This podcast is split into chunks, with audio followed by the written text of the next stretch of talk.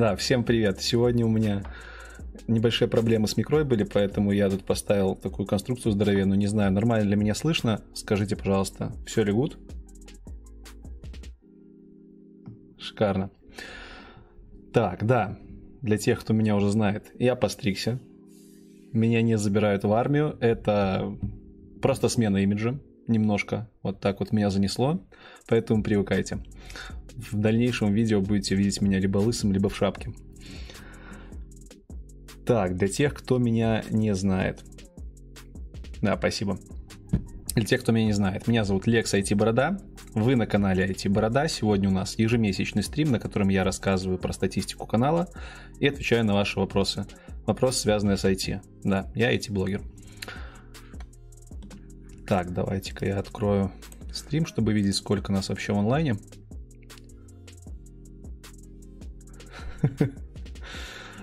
В прошлый раз, по-моему, рекорд был 70 человек. Ух ты, нас уже 30. Неплохо. Отлично. Хорошо. Не буду тянуть долго. Давайте перейдем к статистике. Если у вас какие-то вопросы будут, задавайте их в чате. И я после того, как расскажу про статистику, в чат переключусь, чтобы поотвечать на вопросы.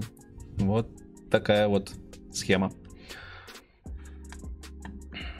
Да, всем, всем здрасте. Михон, привет. Лесь, привет. Кто там еще? Кирюха, привет. Стикеры, я помню. Артур, Сканер Софт, все с нами.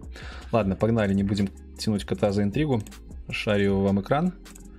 И начинаем со статистики. Вот это вот скрин статистики с прошлого месяца. И с прошлого месяца на самом деле много чего изменилось. Канал начинает расти. Открываем сразу всю статистику за последние 28 дней. На канале за эти 28 дней вышло три выпуска. Кто-то может спросить, почему так мало. У меня сейчас небольшая запара по личным вопросам, поэтому я чуть-чуть э, отстал от графика. Но тем не менее, в новом месяце я постараюсь восстановить график, буду выпускать по 4 видоса в месяц. Значит, два интервью вышло. Отличное интервью, я считаю. Сейчас я вам их покажу. Если кто-то не видел интервью о iOS-разработке с достаточно известным парнем в РБ Антоном Марченко и интервью о дотнете с прекрасной девушкой Екатериной. Это интервью набрало очень много просмотров, и прям я удивлен. Прям хорошее интервью получилось, техническое, всем советую посмотреть. Также вышел сразу после предыдущего стрима выпуск про технический долг где я рассказал, что это такое, как с этим жить, как с этим бороться. Это мои обычные видосы для тех, кто здесь впервые на стриме. Я снимаю на канале интервью с айтишниками. В скором времени буду снимать интервью с IT-компаниями. Также я снимаю видео от первого лица, где рассказываю вам про аспекты жизни разработчика. Не про программирование, никаких курсов на канале нет, скорее про софт-скиллы и про айтишные термины. Да, спасибо. .NET рулит. Кто не знает, я на .NET разрабатываю, и это моя любимая технология на данный момент. Ехали дальше. 22, э, 22 тысячи просмотров вот этих трех выпусков накрутилось, и прям это очень много по сравнению с предыдущим периодом. Предыдущие видосы за февраль просмотрели 8,5 тысяч раз, то есть рост на лицо, я считаю. Аудитория тоже чуть-чуть изменилась. Что ни странно, Россия страна большая, поэтому количество подписчиков из России увеличилось. Теперь это 43%, подписчики из Беларуси 14% и подписчики из Украины 27%. Число не изменилось. Что интересно, на нормальный уровень такой процентный вышел Казахстан. Ребята, если кто-то из Казахстана, всем привет. В следующий раз поздороваюсь с вами на казахском. Попробуем. И 2% подписчиков смотрят меня из США. Я уверен, что это наши ребята, которые туда переехали. Поэтому yo, welcome, очень рад вас видеть на канале. Салам алейкум, да. Девушек на канале стало поменьше, но на канале стало и подписчиков намного больше, поэтому такова статистика. Теперь на канале 11% девушек, остальные это парни, девчонки, присоединяйтесь, здесь для вас тоже очень много интересной информации. Я, кстати, недавно э, удивился, потому что оказалось, что видосы смотрят очень много HR-специалистов. Прикольно. То есть ребятам заходят и девчатам заходят мои видосы они ознакомливаются с тем вообще, кто такие айтишники, какие специальности бывают, на интервью в основном прокачиваются, и будем ожидать, что контент на канале поможет составлять более качественные вопросы на собеседованиях. Средняя длительность просмотра роликов практически осталась неизменной, 11 минут 9 секунд. В прошлом месяце было почти 12 минут, позапрошлом тоже было 11 минут, так что тут все ровно. По просмотру, по просмотрам за последние 28 дней посмотрели вы в общей сумме контента на канале аж на целых 1-1-1-1 дней. То есть, по факту, это 3 с чем-то года. Реально, 3 года провели подписчики за моими видосами. Вот вы провели. Вам за это большое спасибо. Подписчиков в этом месяце тоже очень много пришло. Если в прошлом месяце пришло почти 2000, то в этом месяце пришло 5400, и мне этот рост, безусловно, нравится. Если вы помните, я на первом стриме показывал вам планы на год, и я хотел бы за этот год набрать минимум 30 тысяч подписчиков, максимум 100 тысяч. Если мы сохраним такие темпы, то 300 тысяч нам будут абсолютно по зубам, вообще без проблем. Дальше просмотров количество тоже очень сильно возросло. Несколько видосов попали в ротацию YouTube, попали в рекомендованное, если глянуть на канал. На главной странице у меня здесь есть популярное видео. Раньше в рекомендациях было только видео о тестировании, сейчас попало в рекомендации видео интервью про JavaScript. Считаю очень классное интервью с Мишей Дикуном. И если кто-то не в курсе, Миша просил меня держать это в тайне, но теперь я могу об этом сказать. Сейчас он работает в Гугле. То есть это Google разработчик, который там работает как как это у них называется, наверное, там у них нет сеньоров, а software инженер по технологии JavaScript, поэтому Миша можете писать теперь и по поводу того, как попасть в Google. Также попал в ротацию в рекомендации видос про Scrum. Про него чуть-чуть дальше расскажу, потому что там есть вопросы. И, как ни странно, один из самых моих первых видосов о том, как я стал программистом, тоже стал попадать в рекомендации, стал стремительно набирать просмотры. Это круто. И поэтому за эти 28 дней просмотры увеличились больше, чем в два раза. Почти 150 тысяч раз видосы посмотрели вы. Тоже вам большое спасибо, ребят, девчат. Количество комментариев осталось примерно на том же уровне, чуть меньше, чем в прошлый раз, но это просто потому, что я еще не успел всем ответить. лайков в два раза больше. Реально в два раза больше, даже в два с половиной. Очень круто. Ну и дизлайки, естественно, куда же без них. Контент э, непрофессиональный, я делаю это на все сам делаю, все делаю как бы собственными силами, собственными знаниями, поэтому, конечно же, не без косяков, но качество я стараюсь улучшать. К слову, в этом месяце появился отличный человек, который согласился заниматься звуком. И вот он мне сейчас со звуком помогает. Думаю, звук в новых видосах будет получше. Общая статистика. Видео на канале теперь 53, то есть плюс 4 видоса, 3 выпуска и 1 стрим. И... Да, Миш, не обижайся, ты мне помогаешь с видосами. Там, вижу в комментариях пишут. И подписчиков в день стало больше прибывать. Как говорит Social Blade ресурс. Вот этот вот, если хотите, можете зайти сами посмотреть. На этом ресурсе можно смотреть статистику, открытую по абсолютно любым каналам. Social Blade говорит, что за последние полмесяца почти плюс 200 подписчиков идет на канал. Это круто.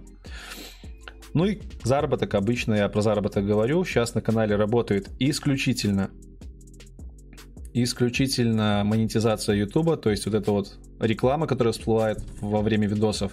Надеюсь, она не слишком назойливая, я стараюсь ее ставить раз в полчаса, не, не чаще она принесла 180 долларов.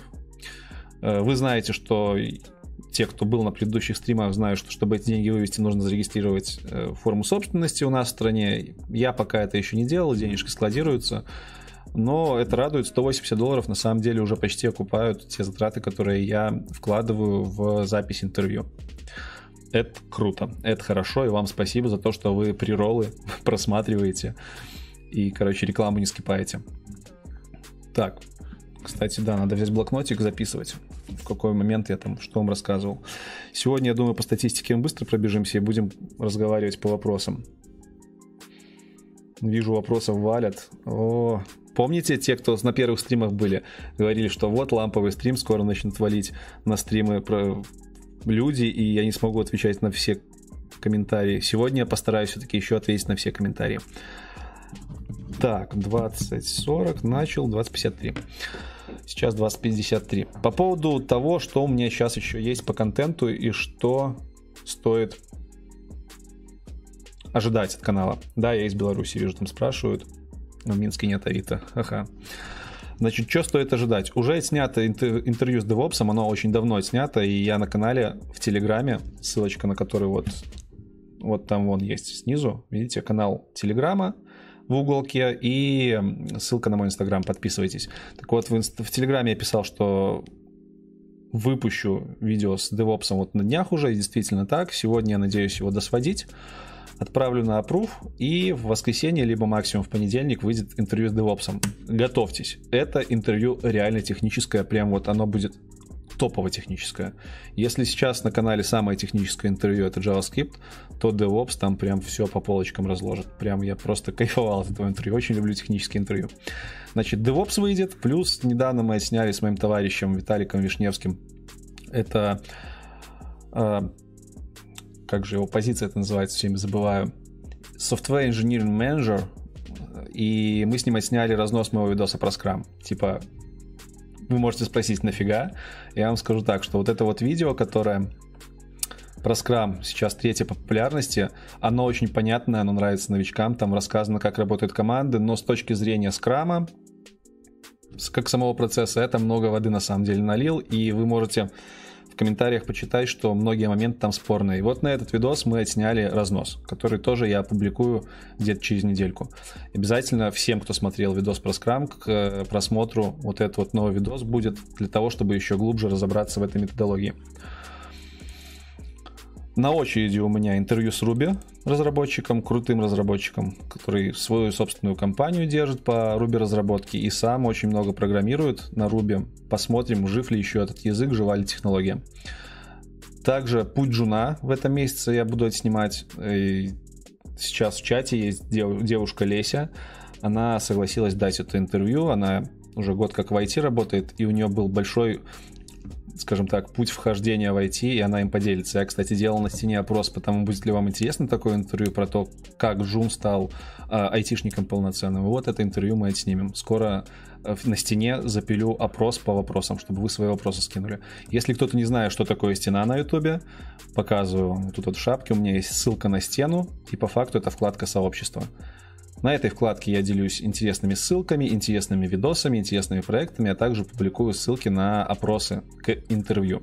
То есть вы тоже можете поучаствовать в составлении опросов, и ваши вопросы могут прозвучать на интервью. Также в этом месяце я буду снимать День из жизни разработчика. Очень давно хотел и... Не, Кирюха, до Лебедева еще далеко мне. Очень хотел снять День из жизни разработчика и подвернулся очень крутой э, шанс. Я про него чуть-чуть дальше расскажу, почему подвернулась ситуация, в которой нужно снять этот видос. Вот. А дальше еще у меня будет интервью с дизайн-компанией. Я про вам уже давно про, про это интервью давно вам говорил. Это будет первое интервью о компаниях, не о специальностях, не о специалистах, а о компании. Это будет интервью с компанией 69 пикселей, э, с СТО компании, с СТО, не с СТО даже, наверное, с SEO компании, с главой компании. Очень интересный парень, очень богатый у него опыт. Он долго работал в Wargaming на позиции, по-моему, главного дизайнера. Ну, он вам лучше расскажет про свою позицию и в том числе расскажет, как компанию организовывал. Это как-то вот про то, что я буду снимать в этом месяце. Значит, кого я сейчас ищу активно? Я ищу джависты PHP разработчика. Все-таки это очень крупные языки, одни из самых крупнейших, и надо про них как можно быстрее видос сделать. Есть у меня на примете джавист хороший, э, но он пока ломается. PHP-шника вроде уже нашел. Парень с большим опытом, работал в Вайбере. Он мне пообещал дать интервью, надеюсь, отказываться не будет. Э, вот, это, если кто-то знает, э, Валера. Валера из Вайбера. ну ладно, навряд ли кто-то знает. В интервью знаете. Вот, что еще из заметок? Видите, появился чат с другими IT-блогерами. Если вы все э, следите за Ютубом, то вы, может, видели, что в Ютубе, вот в этом популярном Ютубе, где всякие дневники Хача, трансформаторы, э, ну и популярные вот эти блогеры, у них постоянно какие-то войны, терки происходят. У нас все по-другому у айтишников. И это хорошо доказывается тем, что у нас появился чат. Чат небольшой на 7 человек, ребят, которые держат IT-каналы. Вы наверняка их знаете. Один из них, кстати, здесь сейчас, Scanner Soft. Он в этом чате есть. Э, там же есть Senior Software э, Дима. И там есть ProBlog, Виктория, Бар... Виктория, Вика, Вика Бородина, которая ведет блог про блог. Software инженер Сойер также с нами. И с нами э, ведущий канала «Быть программистом». Все ссылочки на эти каналы есть у меня в рекомендациях. Видите, вот тут вот на канале в рекомендациях мы все обменялись ссылками, чтобы вы видели каналы наши и могли ходить по ним и перекрестно смотреть контент. Ребята реально хороший контент делают. Senior Software Vlogger делает контент похожий на мой, рассказывает про тонкие штуки в айтишке. Э, Вика на прок-блоге берет интервью с айтишниками из Америки, реально с крутыми айтишниками э, из Гугла, из Амазона, ну, поскольку она живет в Силиконовой долине. Senior Software инженер Сойер делает видосы для программистов, рассказывает про аспекты программирования. Очень грамотно у парня, очень много опыта, лет 20, наверное, если не больше. Software Development — это канал про бизнес-анализ. Если вы бизнес-аналитик, либо вы хотите им стать, вам туда обязательно. Scanner Soft — разработка игр не только, ламповый канал, и быть программистом тоже канал про то, как мы живем в IT. И что такое быть программистом. Так, это по поводу чата.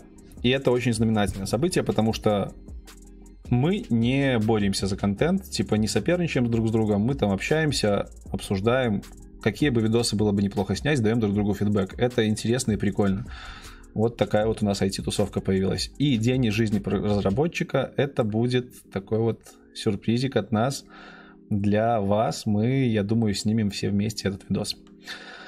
Что еще хотелось бы обсудить? Э, хоть комментариев и не переросло почему-то по статистике YouTube, но на самом деле их стало больше, намного больше. Вы стали общаться, вы стали отвечать друг другу. Это очень круто.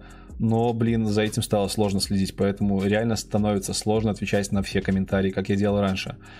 В этом месяце я еще постараюсь отвечать на все, а дальше нужно будет думать, потому что канал растет. стали поступать рекламные предложения в комментариях. Некоторые люди иногда пишут, что типа, блин, на канале реклама, там про, прорекламировал, про, прорекламировал да боже мой, как это слово выговорить, прорекламировал там другой канал, рассказал про какую-то технологию. Ребят, на канале рекламы нет. Вообще от слова. Нигде нет рекламы. Максимум это всплывающие рекламки от Ютуба. Поэтому все, что я говорю, это от чистого сердца, просто от того, что я получаю кайф от того либо иного канала, от того либо иного продукта. И пока рекламы нет. Но поскольку рекламные предложения поступают, я думаю, что в ближайшие месяцы стоит ожидать каких-то интеграций. Со своей стороны постараюсь сделать интеграции максимально интересными, максимально ненавязчивыми. Если мне будут предлагать какой-то шлак, то, конечно же, его на канале я рекламировать не буду. И в целом вы знаете, что если у вас там есть какой-то интересный проект, то я всегда готов его раскидать по соцсетям своим, по, на стене вывесить, это не проблема. А платную рекламу буду очень сильно фильтровать, чтобы она вам была тоже полезная. Мы помним, канал не про деньги, а про то, как быть программистами, и это как бы мое хобби. Все еще пока. Начал раздавать баны. На прошлом стриме вы мне посоветовали не жалеть тех, кто оскорбляет других участников нашего сообщества, которая выстраивается вокруг канала IT Борода. И на самом деле с вот этой вот э, пятью тысячами новых подписчиков пришло достаточно много каких-то непонятных людей.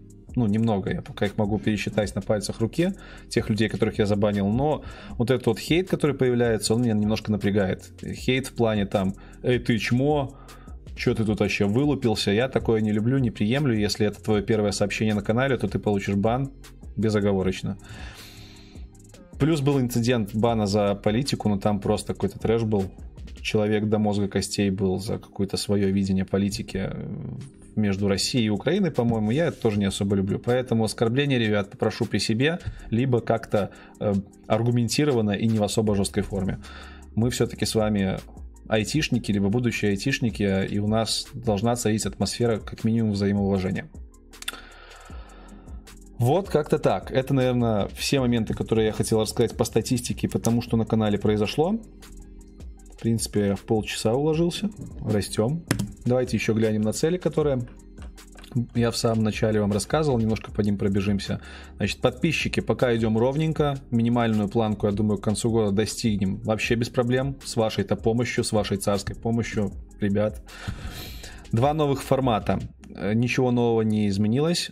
1 апреля хотел уже показать вам новый формат с, с анонимным интервью, но пока еще в разработке.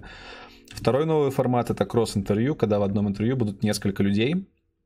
Начну я, наверное, с видосов про то, как люди входили в IT с определенного возраста без профильного образования. Очень хочется снять видос про менторинг с крутыми менторами в разных областях. Вот это будет тоже в рамках нового формата кросс-интервью, когда я задаю вопросы за кадром, и три человека в рамках одного интервью отвечают на эти вопросы, каждый со своей околицы, со своего опыта. Партнерки и спонсорство с 10 тысяч подписчиков. Ну, как я говорил всегда вам, что с 10к я начну рассматривать рекламное предложение. И да, они сейчас поступают, я немножко начинаю на них посматривать, пока ничего годного, если честно, не пришло. Абсолютно ничего. Ну, как бы будем ждать. С 50 тысяч подписчиков офлайн мероприятия, пока это все в силе. Я начинаю у нас тут в тусовку немножко въезжать айтишную. Появляются ребята, которые смогут помочь с организацией офлайн мероприятия, поэтому ждем 50к и погнали. Стикеры. Раздавать стикеры. Это пока что-то у меня никак не получается. Стикеры уже есть. Наверняка многие из вас эти стикеры видели. Давайте... Ой, будильник. Давайте я вам покажу их, как они выглядят. Они есть в Телеграме. Да, Кирилл, ты оживился. Я помню. Я помню, кому я должен. Я должен Кириллу в первую очередь прислать стикеры. Я их буду печатать 10 числа. 10 числа следующего месяца распечатаю стикеры на бумаге и буду э, рассылать просто как приятный бонус Кириллу вышли в первую очередь. И с прошлого розыгрыша, если помните, в интервью с дизайнером я разыгрывал майки от компании Софтека, в которой работаю. Я их еще не выслал, потому что обещал вместе с ними стикера выслать. Поэтому в следующем месяце все свои должки перед вами, долги я закрою, не волнуйтесь. Так, теперь давайте глянем на стикера. О, конфиденциальная информация, мой Google Диск. Нужны лысые стикеры? Ну, посмотрим, посмотрим. Лысые стикеры это, конечно, интересно, но будем отдавать дань традиции. Я когда-то был волосатый. Да, кстати, сейчас в чате есть Миша Дидеевич, это мой оператор. Он же рисовал стикеры. Ему большое спасибо. Очень крутой фотограф. Если кому-то в Минске нужен фотограф, обращайтесь. И вот эти стикерочки. Все они в телеге есть. Ссылка на эти стикеры где-то на стене была. Вот они такие. Стикер-пак расширился, появились прикольные стикера, например, фак, мне очень нравится, класс.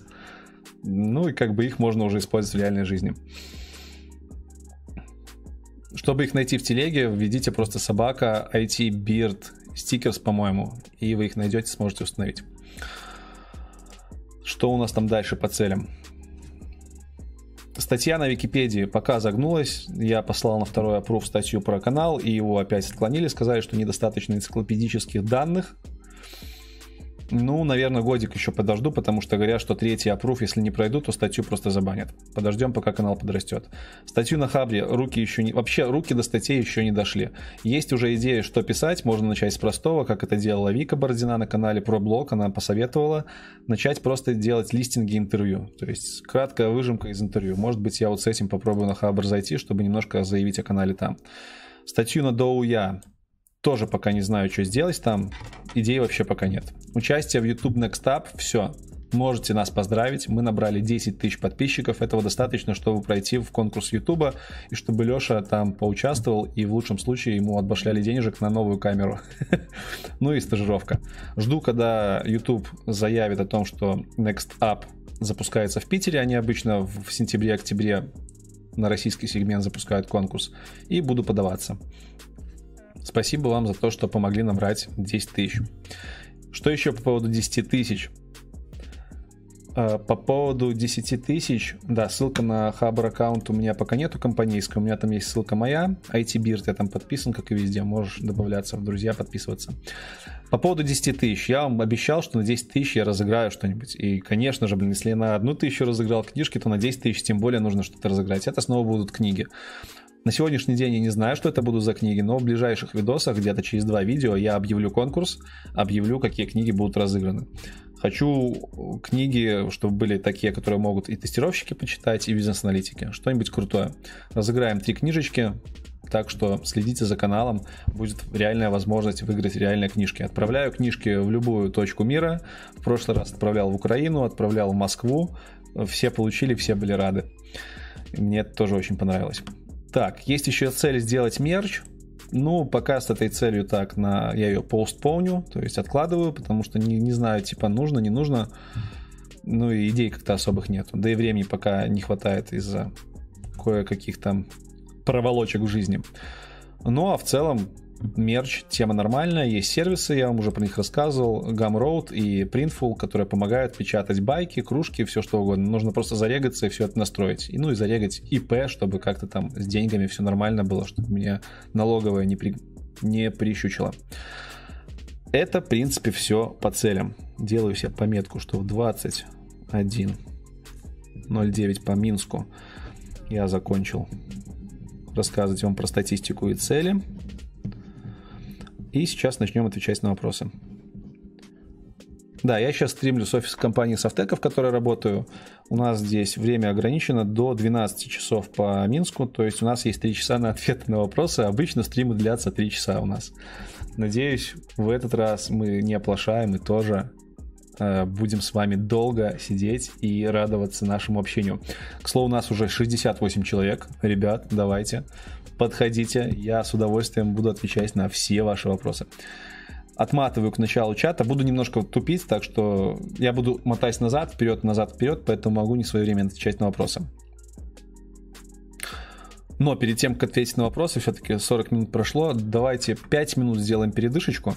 Вы пока свои вопросики еще покидайте. Через 5, максимум 7 минут я вернусь с кофейком и будем в ламповой обстановочке разбираться с тем, какие же у вас тут вопросы возникли и что вы там мне пишете. Так, пока поставлю вам заставочку. Йоу,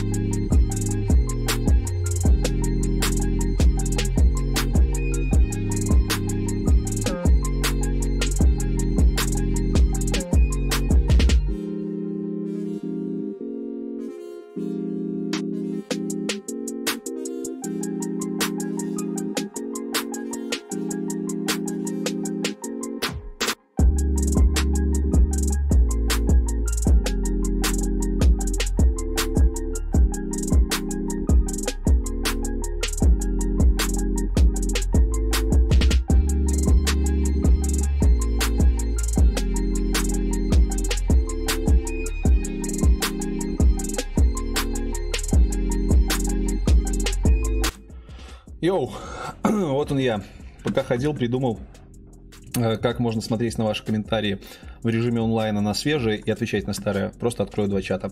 Так что можете писать. Ребятки, я реально по вам скучал. Вот реально за этот месяц много чего у меня в жизни произошло, и я, блин, просто очень рад с вами на стриме этому увидеться. Не думал, что вот это хобби выльется в то, что я, блин, реально всех вас буду, типа, всей душой любить. Это может странно сейчас прозвучать, но как-то так.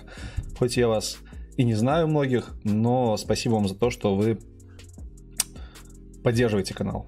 Вот, не забывайте об этом. Теперь давайте на вопросы. Идем с самого начала. Привет, Лекс. Ты мне, походу, не отвечаешь. Задам вопрос тут. Хотел спросить про сравнительную таблицу. А, таблицу выбора между компаниями. Как не запороть собеседование? Расшифрую, что за поля. Тип компании. Да, тип компании это продуктовая либо аутсорсная. Я делаю на это упор. Э, пока ты начинающий специалист, я считаю, что лучше работать в аутсорсе, потому что там и проекты чаще меняются, и, в принципе, задач больше. Они разноплановые, разношерстные. Я сейчас в аутсорсной компании работаю, мне очень нравится. Ну, наверное, следующая компания будет все-таки продуктовая. Хочется уже попробовать себя в чем-то целенаправленно. Какие плюсы и минусы у компании?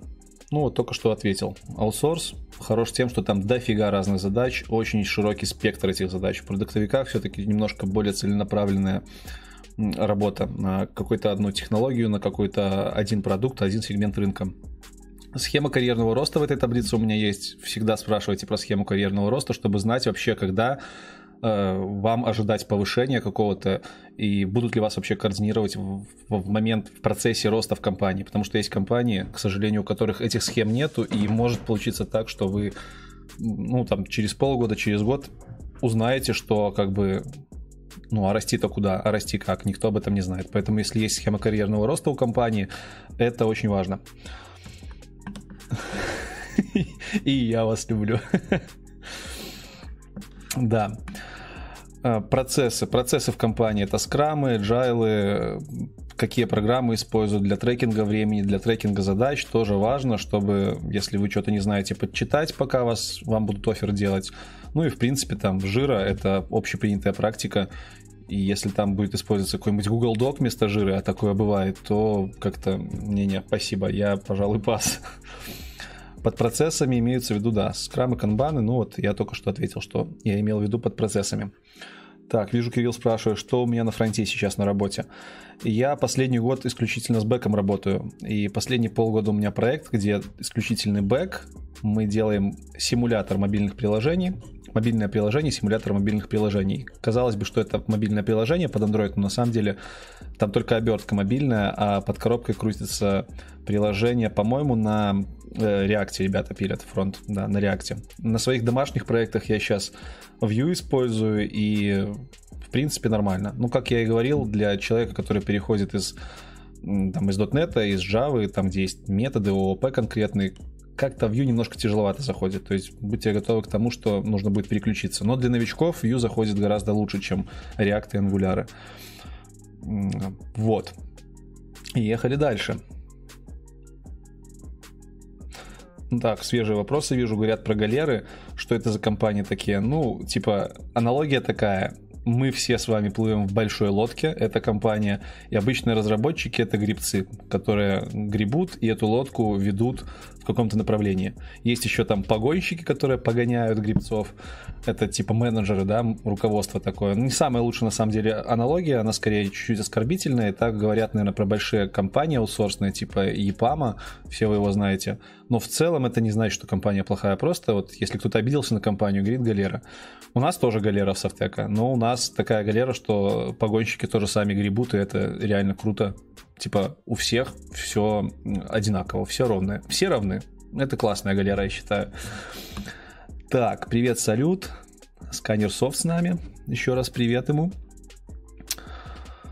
Так, не ожидал сканера увидеть. Ну, блин, сканер это на самом деле очень крутой чувак. Он я когда-то в самом начале, наверное, давал у него рекламу. Это единственное место, где я давал рекламу. Он с тех пор поддерживает меня. Спасибо ему за это большое. Стрим сохраняется, да, все стримы сохраняются, можно будет и в записи смотреть.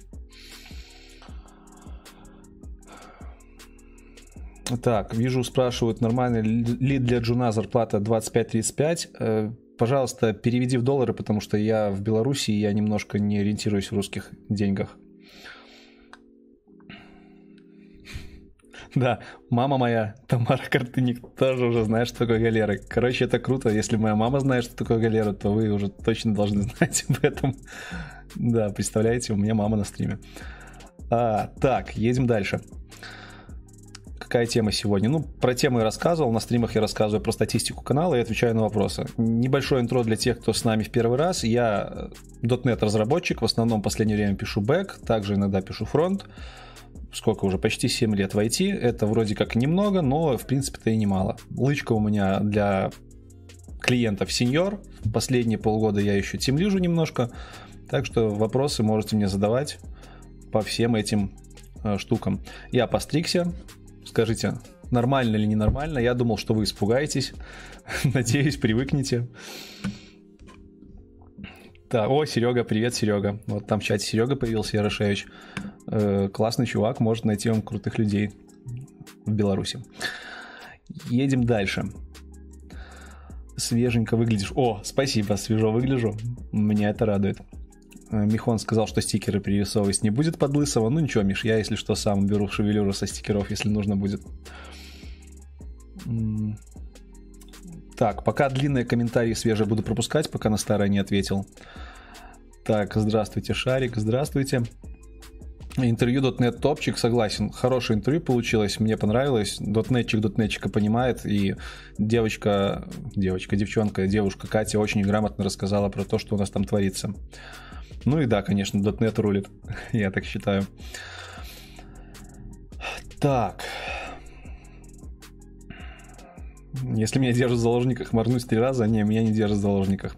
Что вы думаете насчет языка программирования PHP, есть ли у него будущее? Я считаю, что у PHP есть будущее, потому что на PHP очень много маленьких сайтов пишется, на PHP очень много CMS, это система управления контентом, которую нужно поддерживать. И, в принципе, много в интернете проектов небольших, которые работают на PHP. То есть я считаю, что PHP вот как раз таки держится на небольших таких проектиках, небольших сайтах. Хотя на PHP в то же время пишут достаточно крупные системы, но это э, реже, чем на других языках делается. В целом PHP пока никуда не уйдет. Плюс он развивается и, в принципе, нормально развивается. Из скриптового языка в полностью ООП-шный. Последняя версия PHP, говорят, вообще классная. Так, вижу, перевели мне деньги русские. 380-540 долларов в месяц для жена, я считаю, это норм. По крайней мере, у нас в Минске, а, ну, в принципе, это, наверное, по СНГ такая ситуация. 500 долларов для жена это норм. Норм. Прям я вот недавно спрашивал, когда я работал джуном, начинал работать, тогда и 250 было норм, и 200 было норм. Сейчас, я думаю, от 400 до 600 это вот в рамках разумного. Выше это уже как-то так себе. Хотя, опять-таки, все зависит от компании, от уровня вашей подготовки. Может, вы совсем начинающий джун, а может, вы уже прям прокачанный чувак, которого можно сразу и медлом сделать. Хотите интервью с разработчиком из Microsoft? Тут спрашивают. То есть, ну, есть выходы на разрабов из Microsoft. Можем замутить как-нибудь. Э, Иван Ганцев, пишет, привет, спасибо, интересный блог, с радостью смотрю. Ты упомянул о 70 пройденных собеседований мною, это впечатляет, спасибо. Вопрос, устраивает, устраивался ли ты в компанию Авито и как по-другому? Так, в Авито я не устраивался, у нас ее нет, этой компании, поэтому не знаю. У меня товарищ недавно устроился в, как же она называется, социальная сеть русская. А, не Мамба, Блин, не помню. Короче, товарищ устроился в компанию, которая соцсет, соцсетки пишет российские, и, в принципе, вообще не, жал, не жалуется. В Москве сидит, офис топчик, как бы все круто. Но про Авито не знаю.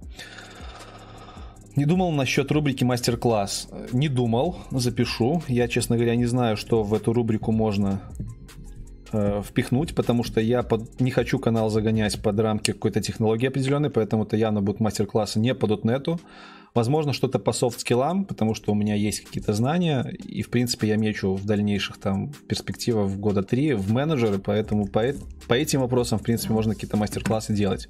Но как это проводить, пока вообще не знаю. Ну, записал себе на листике. Спасибо. Пожалуйста, за ответ. Да, вон Паша пишет, 250 баксов было норм. Ну, вы понимаете, что... Меня, кстати, хейтят за это мнение, но тем не менее, Джун джуниор-специалист, какой бы он ни был, там 18 лет, 30 лет, будьте готовы к тому, что первые полгода вы будете э, проводить на работе больше времени, чем э, положено. Просто люди некоторые бугуртят, возмущаются, мол, как так, почему не 8 часов? Ну, ребят, поначалу тут надо поработать. Тут как бы маслом намазано, да, к сожалению, это так, но первое время нужно будет поработать, и за малые деньги вы будете долго сидеть, чтобы там задачу, которую вам за 4 часа сказали сделать, вы закрыли, и у вас не получается, вы потратили на нее 8 часов, это норма. И как бы готовьтесь к этому. Вот. Да, я из Беларуси. Если кто не знает, сижу прямо сейчас в Минске. Хотя блог, как вы знаете, смотрит у меня по всему СНГ, и я этому очень рад. Истинную подписоту я не забуду, которая исконна на канале. Кирилл, тебя я точно не забуду. Э, Винтриер, привет. Да, давно не виделись. Так, как я попал на еженедельный стрим Минск JSON и будешь ли еще там появляться? О, это прикольно, что кто-то заметил. Да, у нас в Минске был такой стрим Минск JSON. Я могу ошибаться немножко в истории. Сейчас ребята называются ProConf. Это э, подкаст про айтишные конференции. То есть, как бы э, разгов... Э, вместо того, чтобы идти на конференции, вы можете послушать подкаст. Это очень прикольно. Ребята обозревают конференции со всего мира, крупные, девелоперские. Я у них там появился в одном из выпусков рассказывали про конференцию BulbaConf, которая проходила в Минске. Советую вам на этот э, стрим, на этот блог подписаться. Там, в принципе, простыми словами рассказывают про реально хорошие вещи ребята, мои знакомые. К слову, там несколько ребят из стрима будут давать мне интервью по Руби и по тому, как э, человек вошел в IT. Леся и Валик. Давайте я вам напишу, как они называются, про конф. Они есть в Инстаграме, в Телеграме, на SoundCloud, в iTunes. Э, на Ютубе они стримят в прямом эфире свои выпуски. Поэтому подписывайтесь. Плюс я на стене их тоже про них говорил. Классные ребята. Ну а как попал? Просто знакомые, общие знакомые. Вот туда привели. Да, я подлечил сопли, спасибо. ну, как бы стрим, что бы ни случилось, стрим должен пройти. Вот сегодня я чуть-чуть профокапил со звуком, надеюсь, звук нормальный, микрофон забыл. Если вы видели камет установка, я боюсь его поднимать, то стаканчик на стаканчике, в нем микрофон, сверху пакетик, чтобы я не сильно вам там шумел, шуршал. Вот, думаю, звук нормальный будет. Как сам считаешь? Так, на это я уже ответил.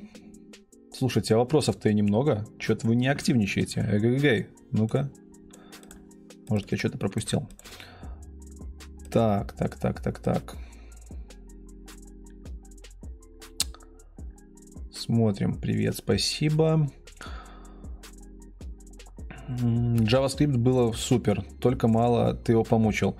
Ну, JavaScript интервью, интервью про JavaScript было, в принципе, длинное, и, ну, JavaScript он очень большой. Я думаю, в дальнейшем я сниму еще несколько интервью про JavaScript, когда уже перейду не к специалистам, а к технологиям. Дальше будут интервью про технологии. Там мы поговорим и про Angular, и про Vue, про Ember, и про все. Потому что в JavaScript очень про много чего можно говорить. Так, поздно ли становиться айтишником 32 года и обязательно ли должно нравиться писать код? Э, нет, не поздно. Я буду даже делать интервью с ребятами, которые становились и в 30, и в 40 э, лет айтишниками. Э, единственное, нужно быть готовым к тому, что вы будете работать в молодом коллективе, и там могут быть определенного рода проблемы с коммуникацией, к сожалению. Но в целом эти проблемы преодолимы. У меня есть знакомые, которые и в 30 лет становились айтишниками, все нормально было. И нравится ли должно писать код? я считаю, что это очень хороший бонус, конечно же. Конечно же, тебе должна нравиться твоя работа, но в целом, если для тебя мотивация денежная достаточная, то ты можешь и с этой мотивацией пройти и работать. Как бы, почему бы и нет? Главное, качественно выполнять свою работу.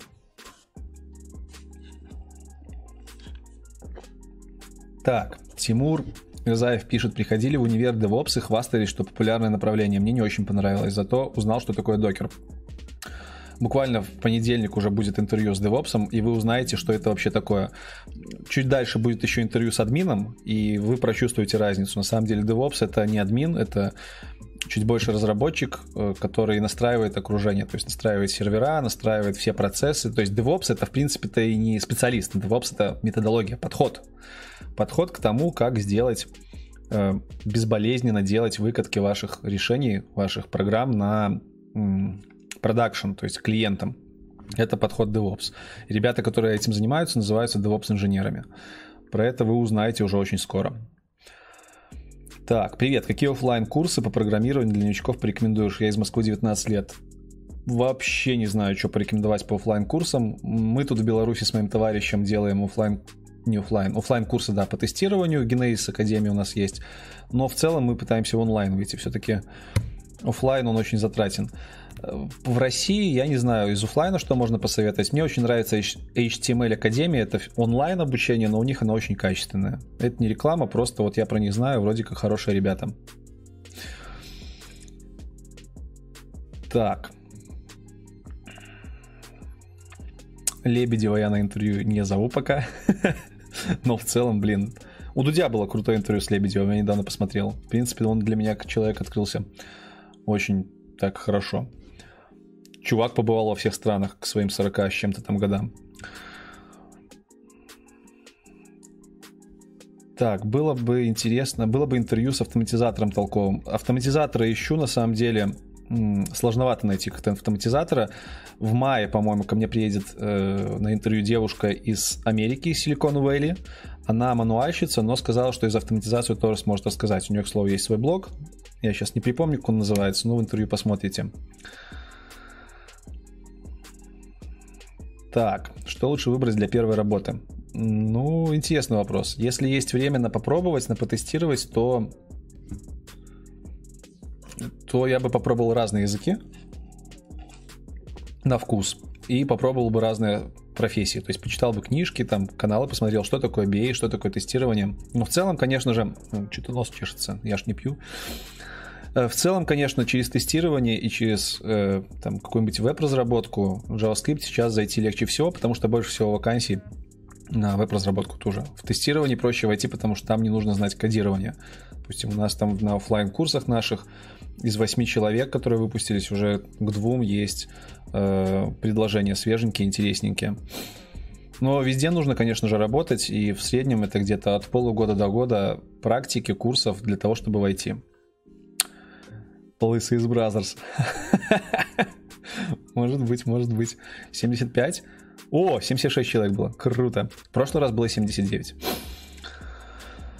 А, для первой работы иди в большую компанию. Ну да, я считаю, что большие компании, как я говорил, аутсорсные, они лучше для первой работы, потому что на вас там будут ездить. Вот как бы это ни звучало. Там, где на вас будут ездить, будет проще набраться опыта.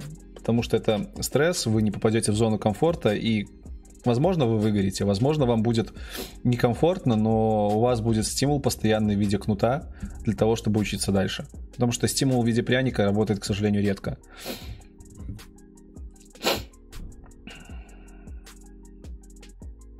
Да, Серега пишет, что автоматизатора может подогнать. Ну, Серега, мы, может, обсудим это еще. Так. Да, тут пишут, что нужно смотреть, какие тебе обязанности ждут, конечно же, какие проекты. Хотя на начальном этапе, как по мне, пофиг, какие проекты. Э, наверное, главное, чтобы они были на более-менее свежих технологиях, и чтобы они вообще были, потому что бывает такое, что берут специалисты, садят на бенч. Что такое бенч? Это просто вот ты сидишь и пока что ничего не делаешь, потому что проектов нету. То есть узнавайте, над каким проектом будете работать, какие технологии. Что думаю о полезности менторства, спрашивает Александр Тихон. Я думаю, что это самая крутая штука, которая есть в IT. И, к слову, вот мне в LinkedIn один парень и написал из далекого севера российского. И прям очень такое письмо написал сильное. И я как-то вот сейчас немножко подзабил в силу нехватки времени, но в целом э, стараюсь его менторить. Вообще менторинг это крутая вещь для обоих сторон. Э, для того, кого менторят. Это круто, потому что тебе всегда скажут, куда нужно копать, что нужно почитать, всегда можно узнать вопрос. Для того, кто менторит, это круто, потому что ты учишься передавать знания, и ты сам обучаешься. Если ты какой-то вопрос не знаешь, который тебе задали, ты обучаешься. Менторство очень сильно помогает. Вообще, обучение других людей, как говорят многие специалисты, психологи, не знаю, это конечный этап твоего, само... твоего самообразования. Сначала ты учишься на каких-то там книжках, потом ты учишься на практике, а потом, когда ты уже, в принципе, все более-менее знаешь, ты учишься, уча других. Поэтому менторство это очень важный фактор. И в компаниях, конечно же, рано или поздно вы с менторством столкнетесь. Обычно, на, когда вы левелапаетесь, когда вы переходите на уровень сеньора, в больших компаниях вам нужно, э, кроме знаний, показать еще, что вы променторили какое-то количество людей. Я вот, например, на канале вас менторю. Тоже какой-то, в каком-то э, понимании это менторство. Так. Да, как можно больше инфы вытянуть из HR при собеседованиях, я считаю это правильно. Нужно, не забывайте на собесах спрашивать информацию у HR. Не забывайте спрашивать про то, в какой команде вы будете работать. Не забывайте спрашивать про то, какие проекты будут. Про компанию какие-то вопросы. Ну, обязательно почитайте про компанию и какие-то наводящие вопросы. Покажите, что вы заинтересованы. Это очень важно. Плюс я всегда рекомендую спрашивать фидбэк у HR. То есть не сразу фидбэк там, а через какое-то время, через пару дней написать HR, который вас собесил, попросить в текстовом виде, чтобы технические специалисты, которые вас собесили, скинули вам фидбэк, чтобы вы понимали, где у вас просадки, что нужно подтянуть. Э, про Blazor пару слов. Так, пошел хардкорчик, да? Э, Blazor. Blazor это штука в дотнете, в моей технологии, на которой я работаю, которая ну, обещает заменить фронтенд. Не заменить, а потеснить. Сейчас фронтенд весь пишется на, в вебе на JavaScript практически. Есть там такая штука в браузерах, называется WebAssembly, она позволяет запускать код других языков, не только JavaScript, а внутри браузера. И вот компания Microsoft выпустила Blazor технологию, которая позволяет на C-Sharp писать фронтовый код. Сам я пока эту технологию не э, дергал, потому что не доводилось, не было каких-то проектов таких, но в целом у нас в отделе про нее говорят, и, наверное, это круто, когда можно в рамках одного языка, одной платформы делать и фронтенд, и бэкенд. Посмотрим, что из этого выйдет.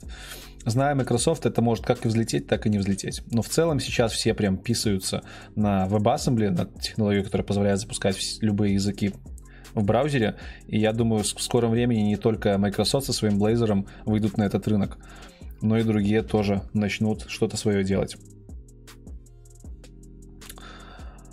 PHP а, постоянно вытесняет все языки. Ну, я бы не сказал, что PHP вытесняет языки. Сейчас очень много языков, каждый по-своему хорош. На самом деле, мне недавно один человек, прошаренный очень в языках крутых, спросил, говорит, чем твой .NET хорош? А я такой, ну, типа, ну, не, а что ты хочешь услышать? Он говорит, ну вот, например, Go, там очень крутая работа с параллелизацией. Э, что там еще? Э, Erlang, там очень маленький, маленький размер транзакций, поэтому он очень быстро. Что хорошего в .NET? Ну, я такой, а я не знаю. Большое комьюнити, можно много чего пилить. Как бы это я к тому, что на самом деле многие языки плюс-минус похожи. Нужно смотреть на сообщество, большое оно либо маленькое, насколько старый язык, насколько он поддерживается, и таким образом делать выводы. То есть, например, та же Java, которую я считаю достаточно устаревшей технологией, она тоже хороша, на ней много крупных проектов написано, их нужно поддерживать. У нее тоже есть просветление, там новые языки появляются, новые технологии. Поэтому тут нужно копать вглубь, смотреть, с чем вам удобнее вообще работать. Так, что там пишут? Блин. О, код-блок тут. Привет. 84 онлайна. О, 85. Ребят, побили рекорд. 85 человек. Спасибо. Еще, может, как идея для видосов, мне Кирилл Ермаков, постоянный наш подписчик, предлагает, это разбор уников в Беларуси, универов, которые готовят айтишников для школьников. Ну, не знаю, это очень будет э, прям специализировано под нашу страну, не знаю, но в принципе запишу к себе разбор универов. Тут я, кстати, вспомнил еще про один новый формат, который вам, возможно, понравится. Товарищ мой предложил делать интервью онлайне. Не интервью, а собеседование. Записывать то, как проходит собеседование на разные позиции, на разных уровнях. В принципе, тема прикольная. Вам, как тренажер, посмотреть, как это в реальных условиях проходит. Плюс товарищ предложил собеседовать моих подписчиков, то есть вас. Наверное, в скором времени сделаю опросничек и выберем человека, которого вот по скайпу прособеседуем. А если это будет человек из Минска, то прямо в онлайне прособеседуем и запишем это на видос. Сделаем все качественно. YouTube, YouTube любит качественный контент. Ислам Сав. Привет, лысый. Надо браслетики делать, предлагает мне. Ну, не знаю, в принципе, тема браслетики. Хорошая вещь. А, так, лысый из IT. Тот самый. Да, лысый из Brothers, а я буду лысый из IT. Ха-ха. А, блин, то у меня чат отматывается к концу. Хм. Это не есть хорошо. Так, вроде вернулся. А, дай ссылку на Хабр аккаунт. Так, я говорил, как я там подписан. Найти борода, как и везде. Можете добавляться, подписываться. Я на Хабре редко, на самом деле, сейчас бываю. Потому что... Потому что меня там в свое время забанили, я там статьи писал. Но в целом для канала будет полезно. Вижу, там пишут смысл делать собеседование под запись. Человек пройдет пару собесов и будет в теме. Ну, во-первых, тут цель не только для того, чтобы показать, как собесы проходят, Тут, наверное, цель еще в том, чтобы показать, как в идеале собес должен проходить. Потому что человек, который будет делать эти собесы, мой товарищ Виталик Вишневский, с которым было интервью, у него была очень большая экспертиза. И тут даже будет интересно посмотреть тем ребятам, которые собесы сами проводят, чтобы подчеркнуть какие-то знания того, как можно это делать. Только не дел... Так, только не дели видосы на дев части, как у Вики это не очень удобно просматривать. Да, на две части я видос точно не буду делить. Вика, кстати, меня постоянно спрашивает, типа, что у тебя там интервью по два часа? Ну, YouTube в последнее время нормально ротирует длинные видосы, и я, конечно же, в видосах во всех вставляю таймлайн. Если вы не хотите все смотреть, можете по таймлайну пробежаться и открыть те моменты, которые вам интересны. Но я за то, чтобы делать прям одним выпуском от и до ни в коем случае не буду делить на две части. Зачем как бы и вас злить, и самому запариваться. Книжечки, да, книжечки разыграем. Скоро уже, скоро ждите. Э, так, The Monster спрашивает, йо, мужики, как английский подтянуть, а то школьного курса мало. Ну, у меня есть целый видос на эту тему, где-то в самом начале, как я учил английский, можешь посмотреть.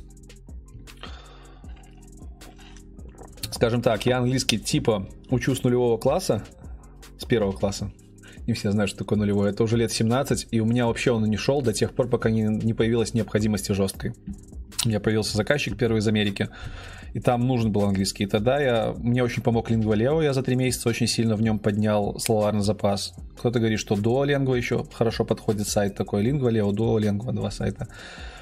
А, плюс курсы в рамках компании были очень качественные, они позволили начать говорить. Ну, как-то так. Очень хорошая книжка Мерфи, для обучения английскому, все ее советуют, вот можете ее пройти. Плюс я на каналы какие-то подпис, подписан на английском языке, я стараюсь контент на английском в последнее время потреблять на ютубе, это тоже прокачивает. С сабами поначалу, потом без сабов, субтитры. Вот, как-то так. Посмотри видос про то, как я учу английский. Думаю, очень много чего интересного почерпнешь. Сколько мне лет? Мне 27 полных.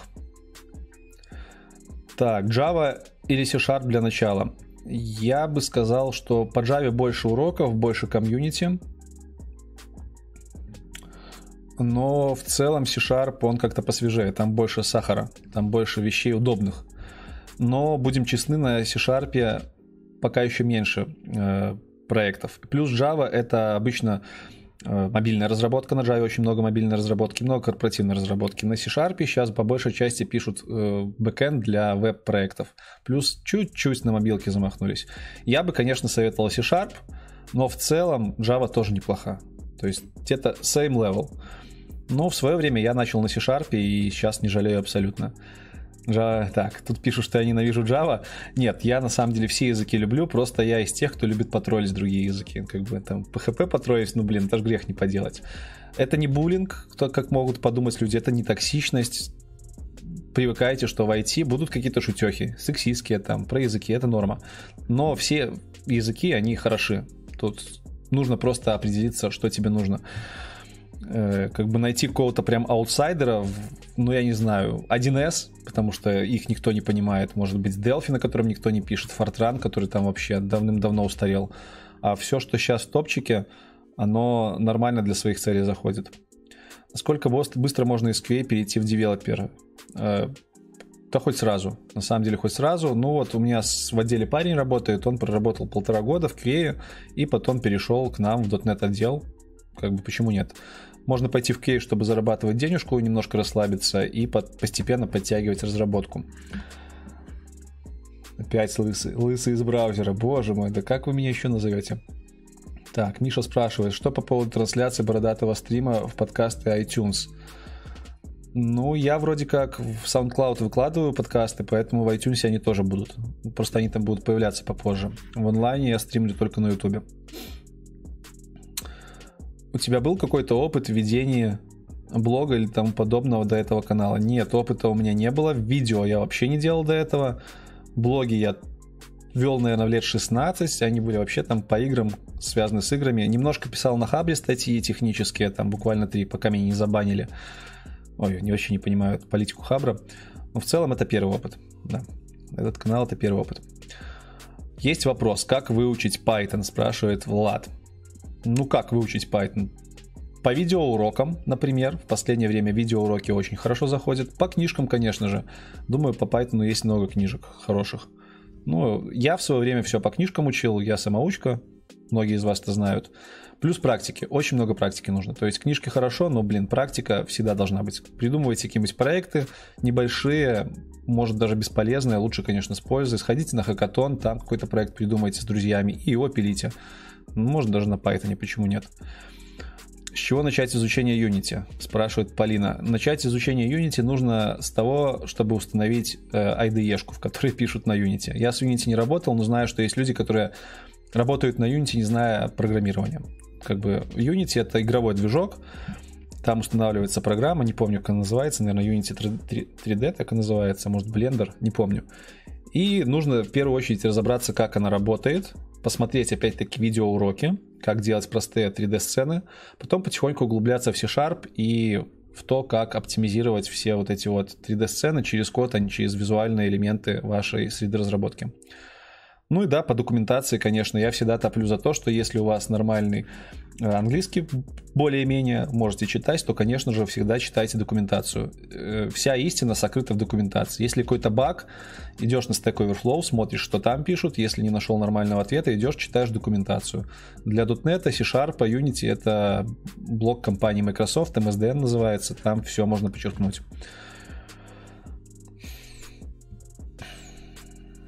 Каждый день смотреть 10 минут на YouTube на английском рекомендуют вот в комментариях для того, чтобы English потянуть. Да, это очень хорошо, потому что для меня самое сложное на данный момент остается это воспринимать английский на слух, и YouTube тут очень сильно помогает, на самом деле, когда ты видишь человека, видишь, как он говорит, слышишь это, и плюс еще субтитры в YouTube есть, они автоматические, они неплохие.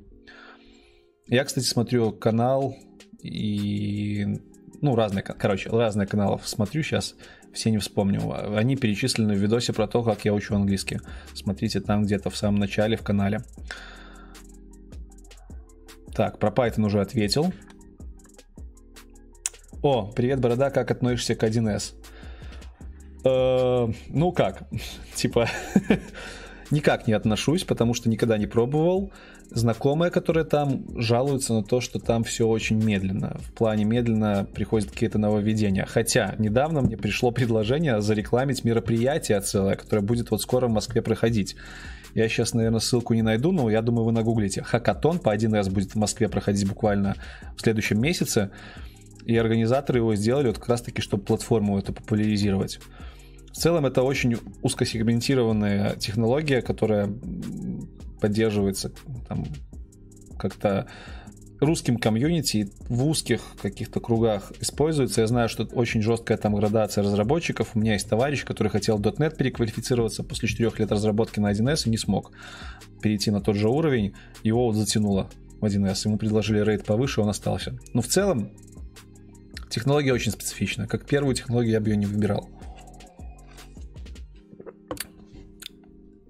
Так, Кодблок, привет, всем привет, а где борода? Ну, блин, ну вот же она, вот она. Э, как всегда, кривая, как бы, торговая марка. Так, едем дальше. Да, ходил я на кухню на кофе-брейк. Олег Молчанов, канал по Python, хороший канал. Кстати, если кто не видел, я на Новый год делал обзор айтишных каналов. Просто обзор, просто перечисление всех каналов айтишных, которые я знаю. Под этим видосом есть файлик, Google Doc, в котором порядка 70 айтишных каналов можно найти. Обязательно посмотрите, найдете себе там по вкусу что там. Как продвигается погружение в Go? Да, я в одном из видосов, э, в которых я обозревал новые языки перспективно, я говорил, что буду прогать на Go. Пока что никак, к сожалению, времени не хватает, но я очень горю желанием. Думаю, к следующему стриму уже что-то скажу по Go. Начну какие-то пет-проекты делать. Так, Что у меня на фронте, я уже отвечал. Google Doc instead of жира, да, это жесть на самом деле, когда вместо жира используется какую-нибудь, используют какую-нибудь ерунду. Хорошо, что не на бумаге на самом деле пишут. Так, что там у нас?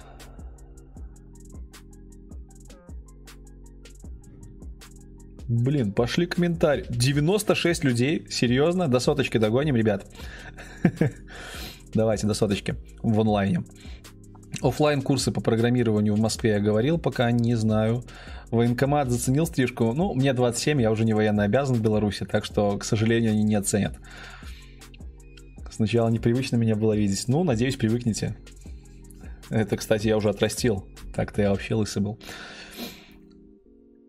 Так, юнит-тесты, мастер-класс. Мастер-класс по юнит-тестам это очень специфичный контент, не для этого канала 100%. Может быть, может быть на канале школы нашей как-нибудь мы застримим про юнит-тесты. Но опять-таки, юнит-тесты я смогу застримить только про .NET. Ну и в принципе ты там особо много ничего не расскажешь. Просто какие платформы используются, какие библиотеки. Но в целом юнит-тесты нужны, да. В последнее время мы их часто пишем. Когда я устраивался на работу, какие вопросы задавали на собеседовании? Ой, абсолютно разные. Обычно, когда на .NET собеседуешься, задают вопросы и по фронту тоже, потому что ищут full stack разработчиков. То есть по JavaScript, обязательно по базам данных, э, часто по алгоритмам встречаются просто, чтобы понять, что чувак в теме. По структурам данных в последнее время спрашивают, там, что такое хип, что такое Э, бинарное дерево, просто по теории, то есть теорию немножко надо знать, что такое там э, хэш-таблица. Плюс обязательно спрашивают какие-то логические вопросы. Ну, не обязательно, но частенько, чтобы посмотреть, как вы думаете. Ну и на собесе, конечно же, будет часть на английском, небольшая обычно на самых начальных этапах, там рассказать про свою любимую книжку и еще что-нибудь. Так, едем дальше. Ксамарин стоит учить? Замарин, как его называют, как я узнал недавно, Замарин. Замарин — это платформа на .NET, которая позволяет писать кроссплатформенные мобильные приложения на .NET. В целом, конечно же, Замарин не составляет конкуренции для Java, потому что на Java в основном пишут приложения под Android и на последнее время на Swift под iOS. Но Заказы есть. Реально у нас в отделе появляется много заказов на то, чтобы писать э, приложение на Xamarin, на Замарине. Так что я думаю, если ты уже в .NET, то в рамках того, чтобы расширить свой спектр, Xamarin подучить не мешало бы. Будет только в плюс. Что скажешь про развитие IT в Украине? Я скажу, что у вас там в 5 раз больше человек, чем у нас, и в целом ивентов у вас тоже больше. Я мониторил ивенты. И офлайн комьюнити у вас посильнее развито, поэтому у вас там все четко. Плюс приходят очень вкусные офферы в Киев. В Киеве у вас там прям очень хорошо. Поэтому я думаю, все good. Все good в Украине с IT, и надеюсь, также будет продолжаться. А, ты поздно выложил интервью iOS, потому что были косяки с записью. Master Swift это тот человек, который мне под каждым видосом писал, когда же будет интервью с iOS. Не, косяков в записи не было, был просто план э, выпуска видосов, поэтому вот, вот так поздно вышло. Я на самом деле не могу реагировать там в течение недели, даже месяца. Поступает заявка, я вписываю ее в списочек и смотрю, когда примерно смогу отснять этот контент. У меня же еще основная работа есть, кроме этого. И у меня есть еще и школа, поэтому не все всегда своевременно получается записать. Хм, есть ли шансы войти, если практически не растет борода? да, есть, конечно же, есть шансы. Борода это так, это для ленивых, скажем так, кто не хочет бриться. Как изучить крутые технологии, э, спрашивает Николай Руденко, э, мощь которых для твоих нынешних проектов в данный момент избыточна. Бывает, порой хочется что-то новенькое изучить, например, на кликхаусе что-то запилить, но не оправдано. Да, это вопрос того, как расти, когда ты находишься там в зоне комфорта и когда у тебя все время, например, уходит на работу ну и нет стимула стороннего, нужно искать сторонние стимулы. Я про это рассказывал в некоторых видосах. Можно open source проекты делать, искать на гитхабе и подключаться. Можно ходить на хакатоны, искать себе команду и там пилить проекты на новых технологиях. То есть это будут э, социальные, не социальные, а будут внешние факторы, которые будут тебя стимулировать писать эти проекты. То есть проект нужно писать, который хоть как-то принесет пользу. Потому что когда ты там уже более-менее норм программист, тебе сложно себя мотивировать делать что-то без пользы. Вот. Я, например, вот Go собираюсь учить, и для меня социальным эффектом и стимулом является вот то, что вы мне постоянно спрашиваете. Плюс э, в Go очень хорошо работает, Go очень хорошо работает с многопоточностью. Это у меня больная тема в .NET. Я планирую параллельно вот и в .NET многопоточность потыкать. Но в целом домашние проекты, которые хоть какую-то пользу приносят, там, не знаю, запилить какой-нибудь для того, чтобы плюсы поднять, запилить на Arduino датчик температуры, который будет тебе температуру на сайт выкладывать на Go том же запилить какой-нибудь, не знаю, трекер посылок. Ну, почему бы нет? Как относится на работе к лысеньким джуниор-девелоперам? Да нормально относится. У меня на работе вообще никто мне ничего даже не сказал. Типа, ну лысый, окей, нормальная стрижка, типа брутально, как-то так.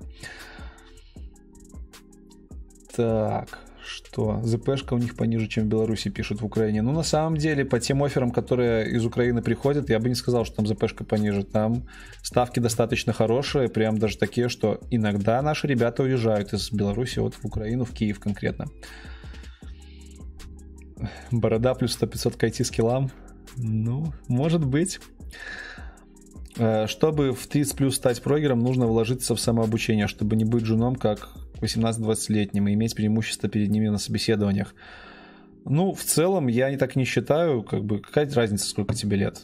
То есть, тут как бы может сказаться, что ты в возрасте уже менее гибкий, но в целом, конечно же, джунов всех ждут под, подготовленными. Если ты не подготовленный джун, ты будешь искать долго очень работу.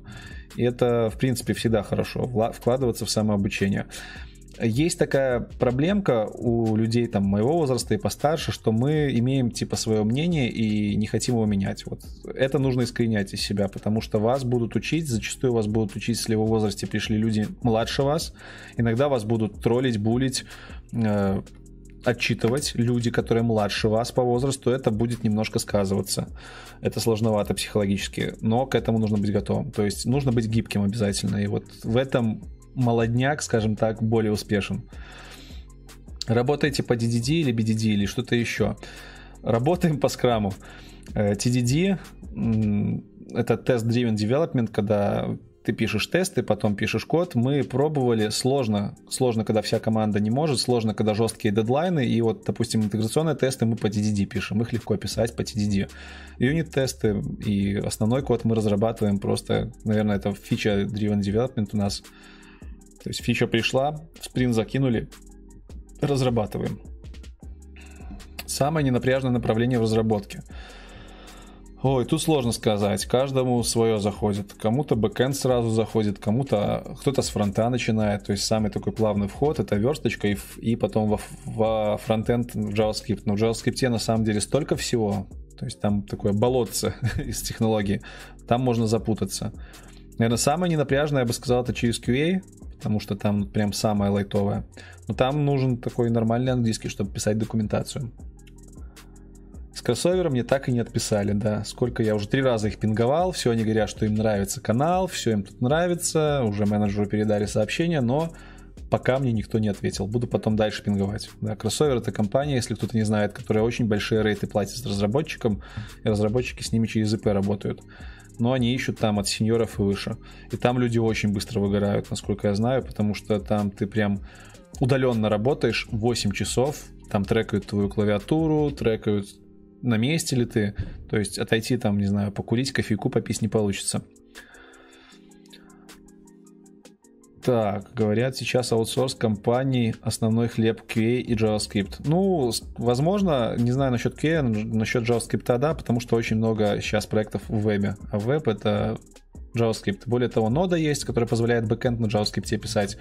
И некоторые компании стараются брать JavaScript-изеров, JavaScript-разработчиков, чтобы закрыть и бэк, и фронт.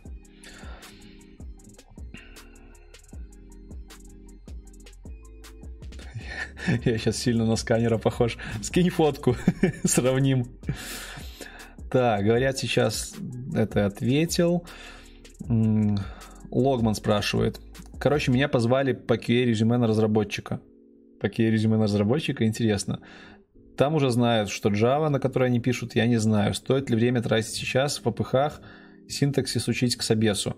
Но если ты на QA ищешь, э, ищешь работу как QA-разработчик, я думаю, тратить время не стоит. Но если тебя позвали прособеситься на разработчика, то сходи. но сильно типа не запаривайся, потому что как бы ты там не готовился в ППХ, все равно ты много чего э, не поднимешь, мне кажется. Но если позвали, сходи, почему бы нет? Может быть, они увидели в тебе потенциал к росту. Окружение .NET стоит дорого, спецпрограммы надо покупать. Нет, для того, чтобы .NET разрабатывать, есть бесплатный софт, бесплатная Visual Studio Community, IDE-шка, э, можно скачивать бесплатные SQL сервера. В целом, сервера для заказчиков на, для, под .NET обходятся дороже, если это должно все крутиться под виндой. Но сейчас у нас появился .NET Core, который позволяет запускать наши веб-приложения и под Linux, и под Mac, и в принципе Цены там небольшие на окружение. Вот. Ценятся ли сертификаты по IT с Курсеры? Честно говоря, ни разу не видел, чтобы на сертификаты обращали внимание. То есть, если ты напишешь резюме, что ты прошел какой-то курс, тебя просто спросят по теории, которая в этом курсе была. Сертификат показывать, ну, особого смысла нету, наверное не встречал такой практики. То есть, если ты курс прошел и знаешь теорию с курса, это хорошо, и это у тебя узнают, если ты в резюме написал. Независимо от того, есть у тебя сертификат, либо нету.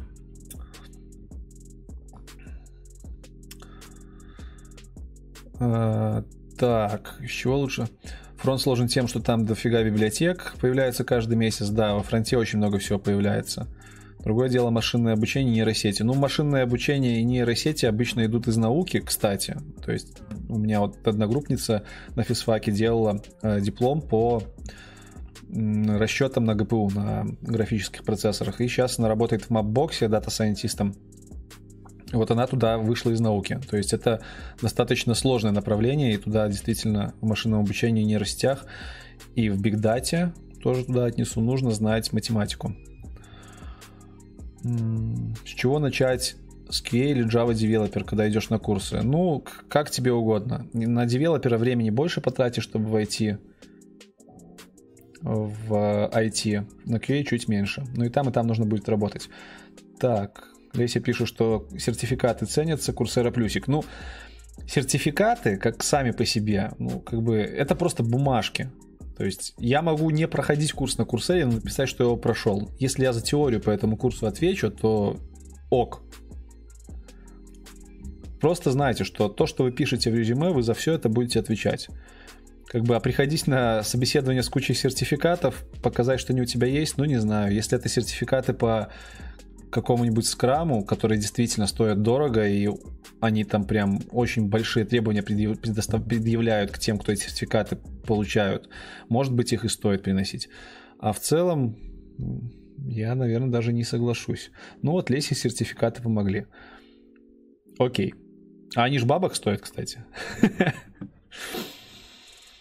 Что думаешь о полезности менторства? Тут я уже ответил. Могу ли что-нибудь сказать о курсах на Hexlet? Я их не проходил, но знакомые рекомендуют. Говорят, что качественные курсы, хорошие и стоящие. Вот все, что знаю про Hexlet. Собираюсь через год переехать в США. Джуниор-разработчик. Какие города порекомендую, чтобы было комфортно жить первое время? Ну, наверное, если это США... Вообще для жизни в США я как-то и не рассматривал ничего. Конечно же, Э, Сан-Франциско это прям рай для разработчиков, там все очень хорошо, но там дорогое жилье. То есть, простите, будете готовы там жить где-то за городом. Но в целом, по рассказам говорят, что в США сейчас айтишка поднимается и в регионах, и тут нужно, наверное, просто зайти на их биржу и посмотреть, где хорошее предложение.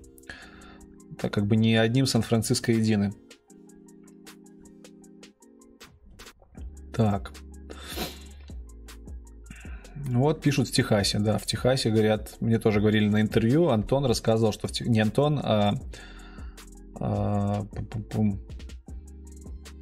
да, по-моему, Антон рассказывал, что в Техасе сейчас развивается айтишка.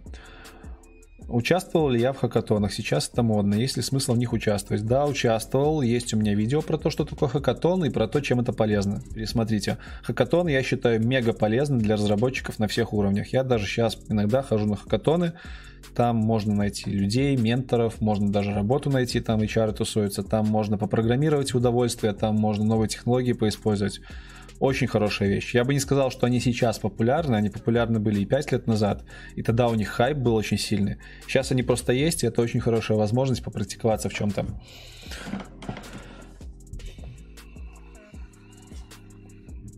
Так. Э, Константин пишет, что говорили, что в Кей мало платят, как кассирам Евроопте. Ну, на самом деле нет, но немало платят, конечно же, в IT у нас норм платят, но у Кеев рейты меньше, чем у разработчиков, это известный факт. То есть, если junior разработчик идет на 500-600, то junior Key будет идти на 300-400, наверное. И в целом рейты поменьше. Таков рынок. Э, я похож на Ибраги... Блин, опять чат промотался. Что же это такое?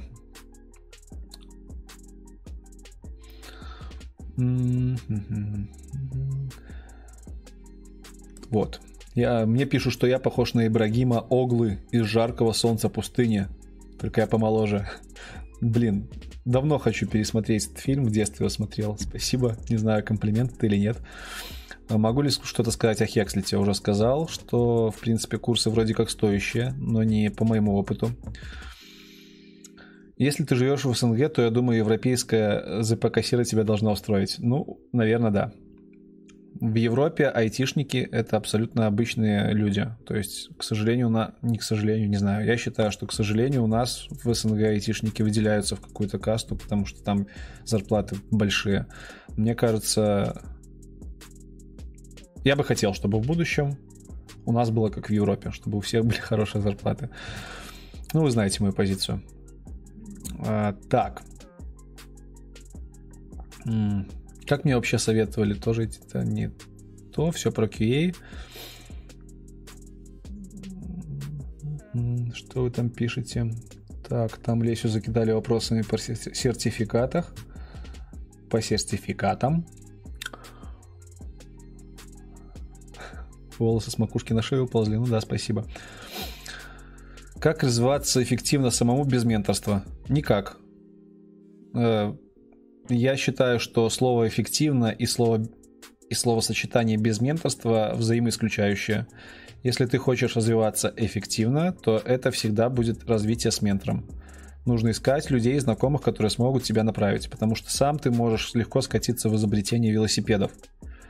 Но если нет вообще возможности, такого не бывает на самом деле, нужно просто поискать. Но пока ты ищешь, можно смотреть каналы на ютубе, можно делать свои проекты, опять-таки на хакатоны ходить, пробовать что-то новое. Но в целом ментор это must-have для каждого разработчика. У меня были ментора, я кого-то менторю. Это нормально, это неотъемлемая часть обучения в IT. Донат прилетел? Серьезно? Блин, я постоянно не замечаю. О, донат. Да, где-то там внизу есть ссылка, можно донатить. Я на самом деле сегодня пытался войти в эту систему, где донаты сбрасывают, и что-то я не смог зайти. У них там какие-то траблы с авторизацией. Но в целом спасибо. А что там писали в донате хоть? Не заметил. Звука не было. Что, много скинули? Что по поводу трансляции в iTunes я уже говорил. В iTunes все это есть. Все мои выпуски есть в iTunes, в SoundCloud, можете их слушать в наушничках вообще без проблем. Честно башляю SoundCloud, по-моему, 20 долларов в месяц для того, чтобы вы могли там прослушивать все мои выпуски. Что написать на Python, чтобы этим могли пользоваться другие, было не стыдно показать в портфолио? М-м, хороший вопрос. Может быть, что-то локальное для, не знаю, для твоего района какой-нибудь портальчик. Ну, в целом, что, Python, на Python много чего можно писать, там, начиная от сайтов на Django и заканчивая каким-то машин-ленингом, нейросеточками. Если в машин-ленинге сложно что-то придумать, то сайт какой-нибудь полезный для своей деревни, города можно запилить на Django. Можно запилить какой-нибудь сервис, там, опять-таки, что-то мне трекинг посылы в голову приходит. Ну, почему нет? Э, что-то такое. Либо сходить на хакатон и придумать уникальную идею. Ты говори... Так, Алексер пишет Константину, что все ломятся в кейс. Разработка та же история. В целом IT-сфера стала слишком популярной. Едва ли найдешь нишу, где нет конкуренции. Ниша есть, где нет конкуренции. Эта ниша выражается не технологией, а твоим уровнем. Мидлов мало, сеньоров еще меньше. И когда ты мидл, хороший, крепкий, тебя будут много где хайрить, много кто тебя будет хотеть. Джуниоров меньше. Почему? Ну, в смысле, вакансий для джуниоров мало, а джуниоров много. Почему так? Потому что все ломанулись в IT, все джуниоры, а джуниоры компаниям обходятся в деньги. То есть первый год, год а то и два джуниоры в убыток для компании работают. До тех пор, пока они не смогут самостоятельно закрывать э, задачи. Поэтому, а, ну, а медлы могут сами закрывать задачи, могут сами делать проекты. Поэтому медлы очень ценны, а джуниоры должны доказывать, что они в будущем станут хорошими медлами. И кто-то мне снова бросил дизлайк. Есть у меня хейтер какой-то. Ребят, отсыпьте лайков, слушайте. Буду, буду благодарен. Сыпаните лайков, а то меня дизлайк напрягает. Так, что там пишут в онлайне? Как обычно находят ментора? Ну, опять-таки, на всяких мероприятиях, на, на форумах, в чатах можно найти ментора. Ментор не обязательно должен быть в офлайне, он может, может быть и в онлайне. Э, в компаниях крупных менторов представляют к джунам. То есть есть человек, к которому ты можешь обратиться и который будет следить за твоим прогрессом. Я думаю, даже в любой компании, в которой ты устроишься, даже если она маленькая, можно попросить, чтобы тебе такого человека дали. Это не проблема. Угу.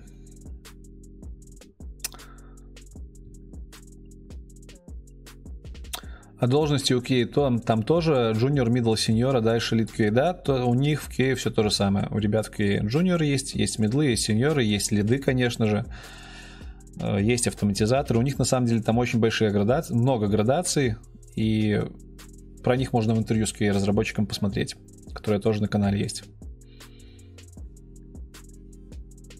Да, в IT без сарказма никак, будьте готовы. Расширение методов. Плавающий смайл вправо. Не понял.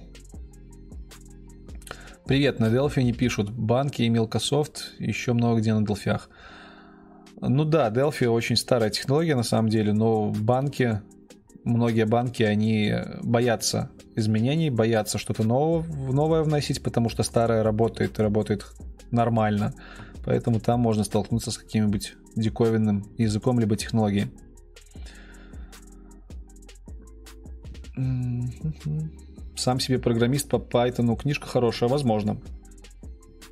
Какая компания самая ламповая? Ну, я могу сказать, что самая ламповая компания у меня сейчас та, в которой я работаю, но в целом ламповых компаний много. Мне на моем текущем уровне пришло, пришла мысль, что ламповость компании оценивается уровнем отношения тебе, к тебе в компании. Если у вас э, там директора на равных общаются с разработчиками и все всех понимают, если там какие-то моменты кризисные в жизни, тебя понимают, то это лампово. Например, у нас в компании по пятницам ребята собираются все и играют во что-то, тусуются вместе. Это ламповость. Вот в это я вкладываю ламповость. Когда нет какого-то там кислотного поведения, вот этого токсичного, это очень сказывается на общем впечатлении о компании. Плюс соцпакет иногда влияет на ламповость, я бы сказал. Ну, как-то так. За что на Хабре забанили? За то, что я написал односложный пост. То есть я там писал нормальные технические посты по, по open source проекту, который я поддерживал когда-то, по э, Ruby. Я в свое время Ruby изучал немножко. А потом я написал пост боли о том, что GitHub отрубился, и меня забанили, потому что там пост был на два сообщения. И больше не разбанили. Ну и типа флаком в руки. Mm-hmm. Донат 2 доллара перелетел. Ну, неплохо. Давайте почитаем. Так, донат. Учусь на первом курсе Багуир, на втором хочу пройти профкурсы в ПВТ Академии. ПВТ это парк высоких технологий белорусский. Экономическая зона. Топ-50 раскидывают в ПВТ конторки, учат доджунов. 100 часов, 3 месяца, э, штукарь. Думаю, стоит на самообучение, не хватает сил. Честно говоря, я... А, ПВТ Академия, это... Это Академия наша Короче, я скажу так, что ПВТ Академия к ПВТ очень мало имеет отношение, как по мне. Тут в чате был Сергей Ярошевич, он очень хорошо знает всю подноготную курсов айтишных. Я думаю, если вы с ним спишетесь, он может тебе что-то посоветовать. То есть штукарь за, за 100 часов, 500 долларов за 100 часов, это, в принципе, большая цена. большая, но, наверное, в рамках приемлемого. Я не знаю, по чем ты хочешь курсы пройти, по какому языку? То есть обязательно смотри на того преподавателя, который будет на курсах. Э, обязательно спроси у выпускников этих курсов, понравился ли им препод, потому что на курсах наших очень сильно все от препода зависит, особенно в курсах IT-академии. Там может тебе попасться как крутой препод, который тебя научит, так и полное, извините за выражение, днище, которое просто не будет хотеть тебя учить. Как бы есть школы, которые следят за своими программами обучения и пытаются их на the same level держать. Есть школы, которые забивают на программы и просто дают то, с чем пришел препод. Поэтому от препода очень много чего зависит. Обязательно спроси фидбэк про препода, который у тебя будет. Ну, если фидбэк положительный, то, в принципе, можно пойти на офлайн курсы И обращай внимание, чтобы было много практики. Очень много практики, потому что практика реально решает в самообучении.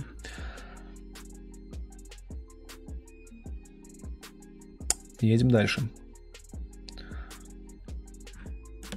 О, лайков отсыпали, спасибо.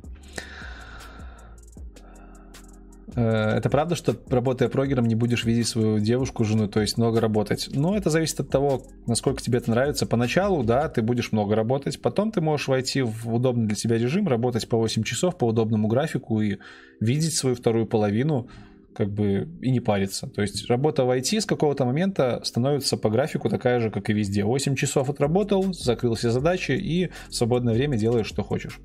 В моем случае я работу очень люблю, люблю программировать, поэтому у меня там пересечение со второй половинкой, наверное, где-то хромает. Но в целом это не проблема. Так, что думаешь по 1С? По 1С я уже говорил. Пересматривайте чуть выше. Какие перспективы у плюсов и в каких областях? Вот за плюсы сложно мне говорить. Я с плюсами очень мало работал, только под Arduino на них писал. Э, вроде как никто не отменял того, что на плюсах пишут под операционные системы, на плюсах пишут под hardware, под какие-то железянки, и навряд ли там что-то новое изобретут. Знаю, что есть Rust, э, язык, который придумали как вроде как убийцу плюсов, но там пока тоже все очень призрачно. То есть это, наверное, как с Java и C-Sharp. Java уже отхавала рынок и навряд ли куда-то уйдет. Так и тут. Ну, как бы плюсы это базы. Так, сериал на английском советуют начинать смотреть. Да, это тоже очень сильно прокачивает. У меня пока плохо получается. Я посмотрел на английском Silicon Valley сериал, который всем рекомендую посмотреть, про стартаперов из Кремниевой долины. На английском он нормально заходит, особенно с субтитрами русскими. Все, в принципе, очень понятно, потому что терминология из сферы, все очень круто. Э, тут говорят, не советовали бы Python первым языком, лучше C, C-Sharp, C++. Ну, наверное, C, C++ я точно первым не советовал, особенно если нет бэкграунда айтишного э, там образования какого-то. А вообще за Python говорят, что он как первый язык нормально заходит. Он несложный, он красивый, он учит тебя красивый код писать. Если это веб-разработка на Python, то ничего там плохого нету. Есть ли шансы устроиться программистом, если софт-скиллы на нуле? Шанс есть, но он будет очень маленький. Сейчас сейчас софт-скиллы очень сильно э, влияют на результаты собеседования, потому что мы в программировании тратим очень много времени на коммуникации. Если нет коммуникации в команде, то проект загнется. Либо дедлайны все просто будут упущены. Поэтому на skill обращают внимание, конечно же, и понимание того, как работают команды, понимание того, как нужно общаться, умение общаться дает большой бонус на собеседованиях. Знаю людей, которые продают себя как сеньоры, хотя я бы сказал, что технически у них знаний таких нет, но они себя так продают, потому что у них очень хорошие софт-скиллы. То есть на большом уровне, на уровне сеньоров и лидов софт-скиллы вообще очень сильно помогают. Обязательно их развивайте. Как я отношусь к PHP? Нормально я отношусь к PHP. Ну, как бы есть много троллинга в сторону PHP, потому что когда-то это был скриптовой язык, и потом он замахнулся на ООП, но в целом у нас есть целый отдел PHP-разработчиков, они пишут э, небольшие сайты, пишут большие сайты, то есть как технология PHP еще живой и загибаться не собирается. Запись эфира останется, все стримы остаются, все будет в онлайне, YouTube обработает наш стрим, и через часа, я думаю, 2-3 он будет полностью весь доступен. Плюс я его залью на SoundCloud. Да, я вижу вопрос по G, не волнуйся, я до него дойду. На бэкэнде что посоветуете, Python или Java? Ну, наверное, Java, потому что больше бэкэнда на Java сделано. Думаю ли со временем переезжать в Европу и США? Хотелось бы в Европу переехать, да, есть такие небольшие планы, пока они призрачные, но желание есть. В США я бы не поехал, потому что очень далеко, дорого, и честно, пока мои знакомые все говорят, что США не для жизни. Для зарабатывания, для работы возможно, но не для жизни, как минимум нашей ментальности. А вот какой-нибудь Люксембург или, не знаю, в Польшу, может, даже, почему бы нет, я бы с удовольствием мотанул. Единственное, нужно э, English knowledge поднять, знание английского. Я на Маяковского похож? Блин, спасибо. О, от Баду. Саня, привет. Долго вспоминал компанию, в которой ты работаешь, забываю название. Вот я вам говорил, что разработчик переехал из Минска работать в московскую компанию, которая соцсети разрабатывает. Это Restart, он в чате сейчас, Баду компания называется. Вот у них была конфа по юнит-тестам. Вроде как хорошая компания. Сань, как тебе там вообще сейчас? Э, возможно ли устроиться в Junom 32? Говорю, что да, возможно, без образования опытного, э, профильного, но нужно будет годик поработать, если это на разработчика. Почему США не для жизни? Ну, мне сложно говорить, я там не жил. Я, наверное, рекомендую тебе пересмотреть э, Колян Добросердов, пересмотреть интервью про США, у меня их целых два, про то, как PM и sales менеджер жили, жили в США и живут. Вот они выразили мнение, что там как бы все, все по-другому. Все по-другому, и медицина та же, и налоговая система, и в принципе это далеко, там банально к родителям приехать раз в год, это, ну, это мало, и это дорого. То есть есть варианты, где можно ну, в том же уровне комфорта социального жить, работать в Европе, например. Ну, я думаю, это персональный на самом деле вопрос, кому-то США будет. Да, Баду это компания, которая делает соцсети, в том числе у них есть Баду, социальная сеть, так и называющаяся, ну и у них еще много других проектов социальных, социальных сетей.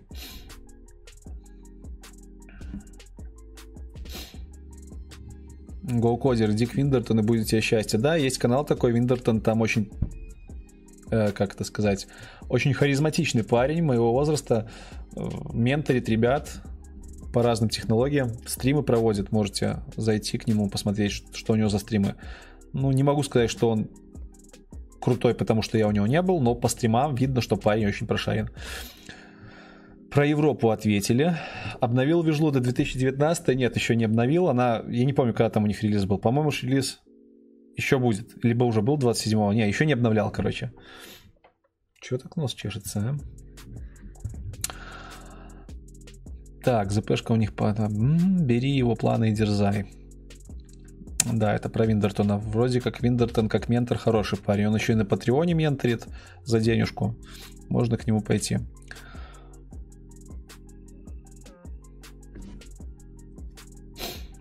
Не встречался с .NET, в .NET с проблемой обновления проектов, вернее их референс при поднятии версии какой-то библиотеки, которая везде используется встречался, в принципе, поднятие версии библиотек до мажорной это всегда сложно.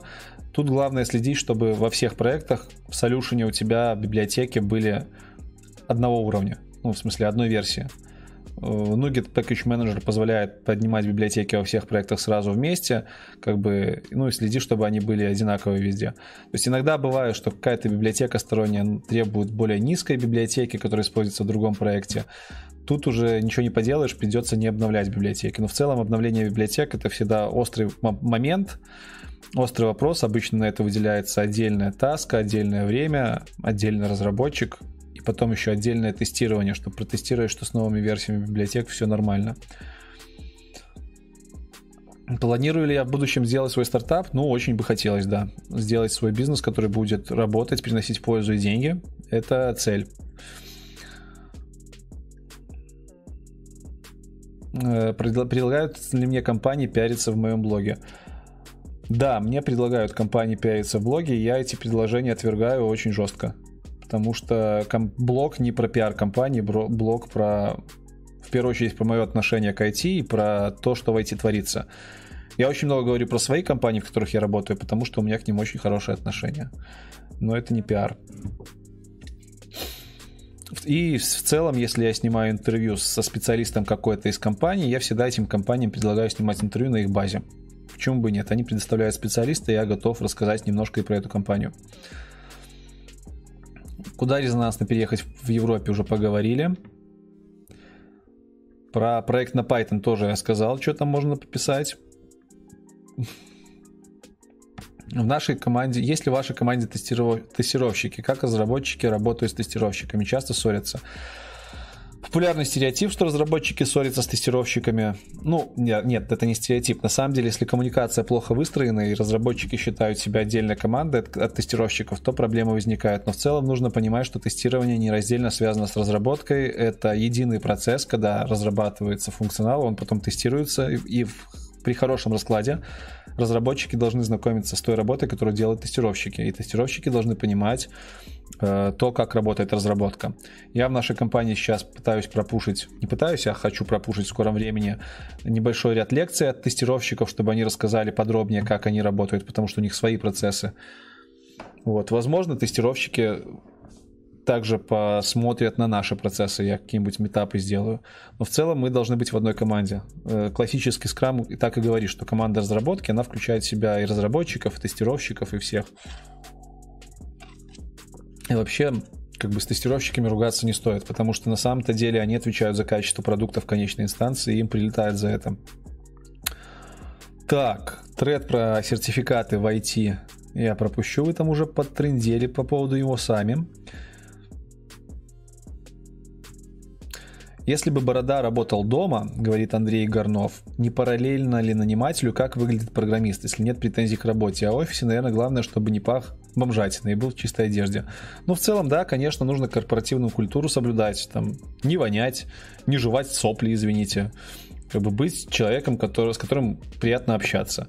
Работать дома это очень неблагодарная штука на самом деле. Первый месяц может нормально будет, но потом тебе придется как-то график свой подстраивать. Ты начинаешь дом воспринимать как работу, это сложно. Я три месяца как-то работал из дома и потом понял, что не, лучше на офисе. Лучше я поезжу на офис, но там вот ты четко знаешь, ты пришел, ты на работе. Ты ушел и ты дома. Так, опять проскочили комменты.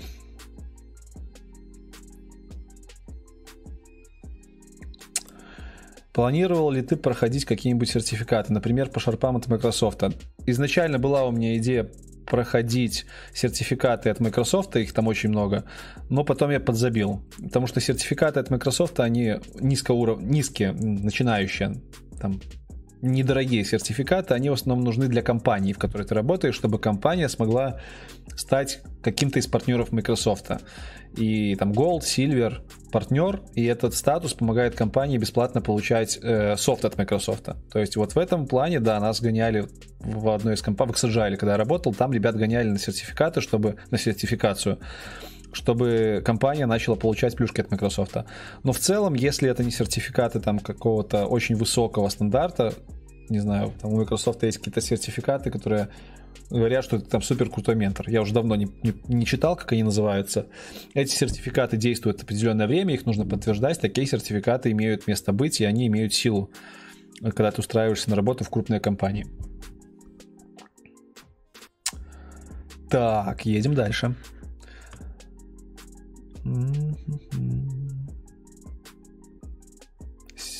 Серфил вакансии UK часто встречаются требования WordPress – это какое-то новое введение, не знаю, это какие-то хреновые требования, по-моему.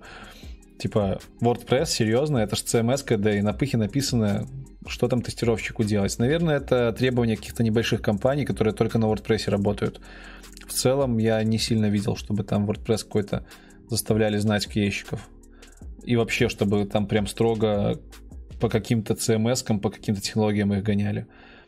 Это зависит от размера компании. Если компания живет за счет разработки на WordPress, то им, конечно же, нужен будет QA, который хотя бы как-то знаком с этим.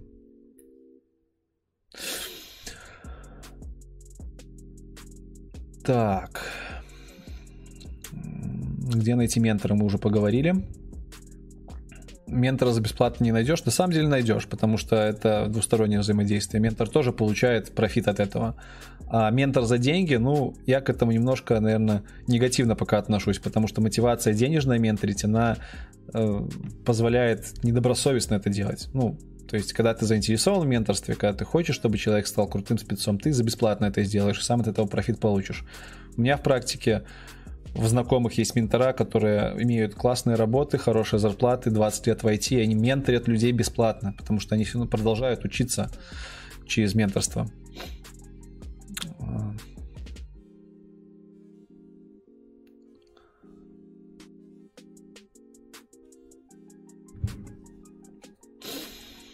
Донат 2 доллара. Нифига себе. Это самый большой донат в моей карьере. Класс. Да, Никита, спасибо тебе большое за донат. Вроде работает. Я пока не понимаю, как их отслеживать прямо в онлайне, потому что они появляются, а я смотрю не на себя, я смотрю на чат. Можешь дать совет, как себя показать в первый день в компании? Ну, для начала приди в нее, как бы, и не опаздывай обязательно. Если сказали к какому-то времени прийти, то приди и не опаздывай. Ну и в целом, наверное, все. Показывай, что ты заинтересован, слушай людей, которые тебе что-то рассказывают. Посмотри на свое рабочее место, установи э, весь необходимый э, софт на комп.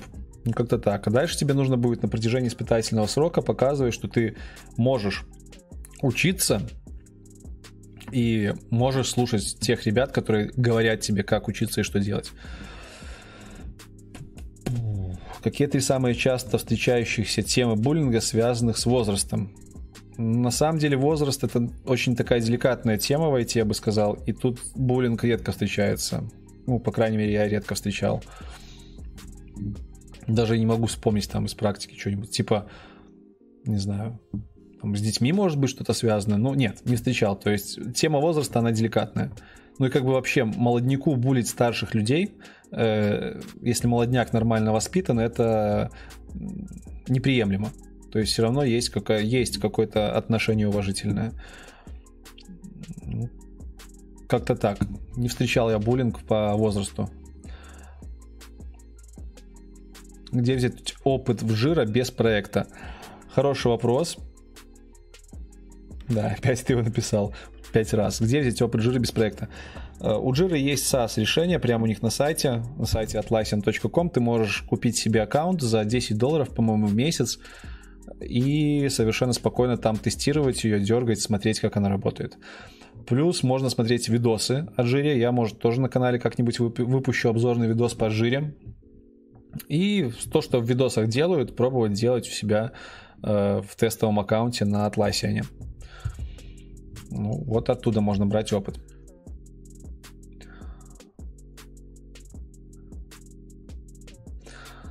Ты слышал про компьютерную академию ШАГ? Да, слышал, конечно. Очень крупная академия. Большие инвесторы пришли, открыли ее. Вроде как у них для детей неплохо, неплохие курсы. Про, по взрослым скажу, что там тоже все очень ситуативно и зависит от преподавателя.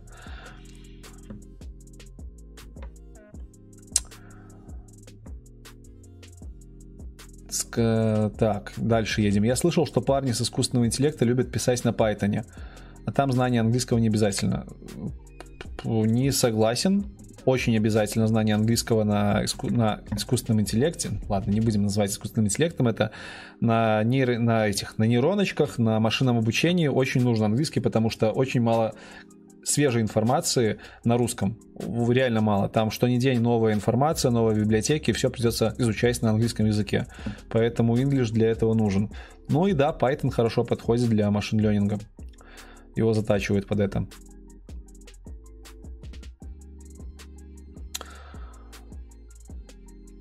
Так, я на Ленина похож. Всегда молодой. Неистово плюсую за Чехию. Да, Чехия хороша, тоже говорят. У нас, кстати, недавно разработчик в Люксембург уехал. И говорит, вообще тоже там круто.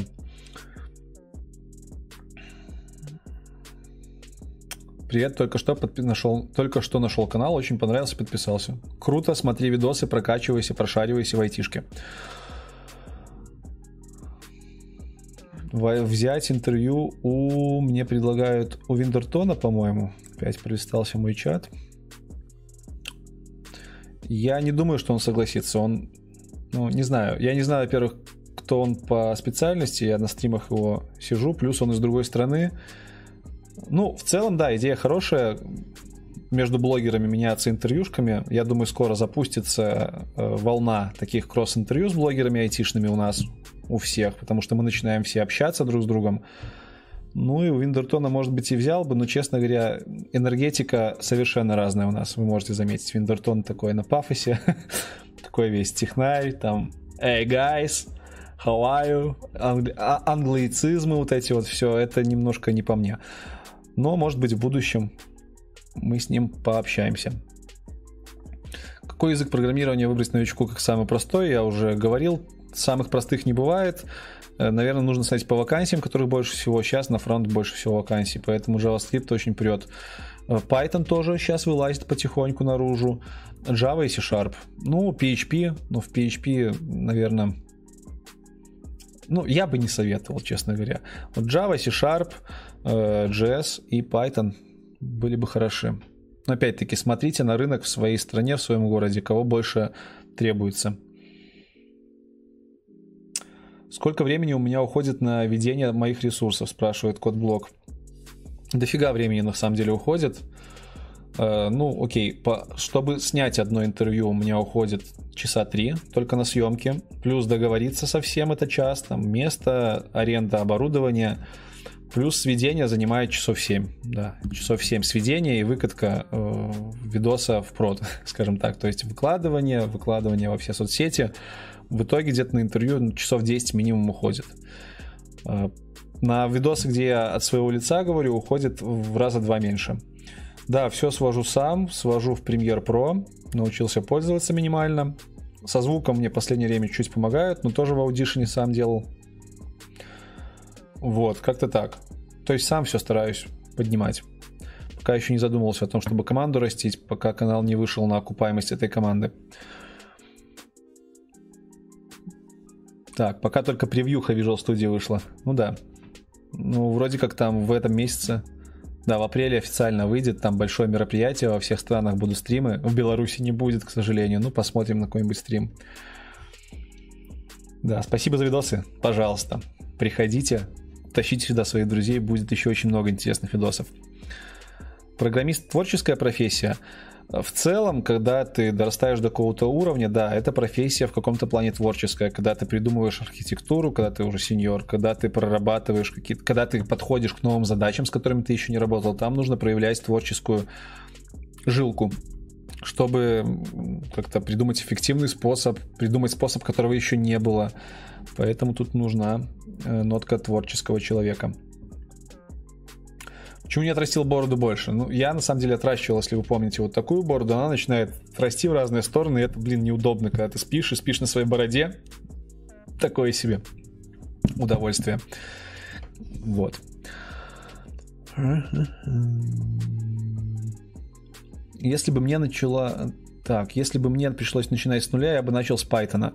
На самом деле я тоже думал, с чего бы я начал, если бы мне в свое время не предложили C-Sharp, и я думаю, что сейчас я бы тоже Python попробовал. Сильно его нахваливают за то, что он красивый, простой.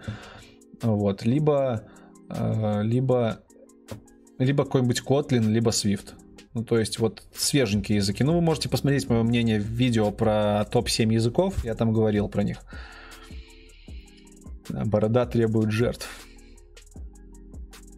Бороду сам ли постригаю? Так, пошли вопросы не по теме. Да, бороду сам стараюсь постригать, хотя раз в месяц в последнее время хожу к барберу, чтобы он все подравнивал, показывал как нужно. У меня есть опаска, опасная бритва, люблю и э, орудовать. Это такое, знаете, дань традиции дедам. У меня дедовская бритва. Поэтому норм. Но в целом ухаживать за бородой, я бы сказал, проще, чем ухаживать не за бородой. Типа каждый день бриться, ну, come on, это сложно. Так, едем дальше. Кирилл хочет стартап. Блин, Кирюха, go на хакатон. Найдешь ты себе там нормальный стартап. Новый рекорд онлайна. Посмотрим, кстати, потом, сколько онлайне было. Мне интересно, было у нас соточка сегодня или нет. Вот прям очень интересно. А... Так, код-блок работает .NET медлом, отлично. Как человек, работающий на удаленке, скажу, что все зависит от твоей задницы, говорит Йони. Выходные у всех есть.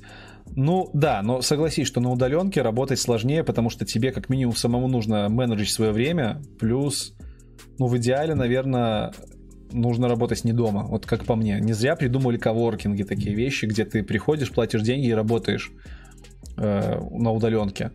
У меня произошло так, что у меня дом стал смешиваться с работой. То есть ты встаешь с кровати, ты выпил кофе, и ты идешь за стол и работаешь. И ложишься спать, и как бы уходишь с работы сразу вот в постель, да, и дом превращается в работу. Плюс много всяких отвлекающих факторов, там, бытовуха, э, не знаю, девушка, вторая половина, все что угодно. Это очень отвлекает. Так, едем дальше.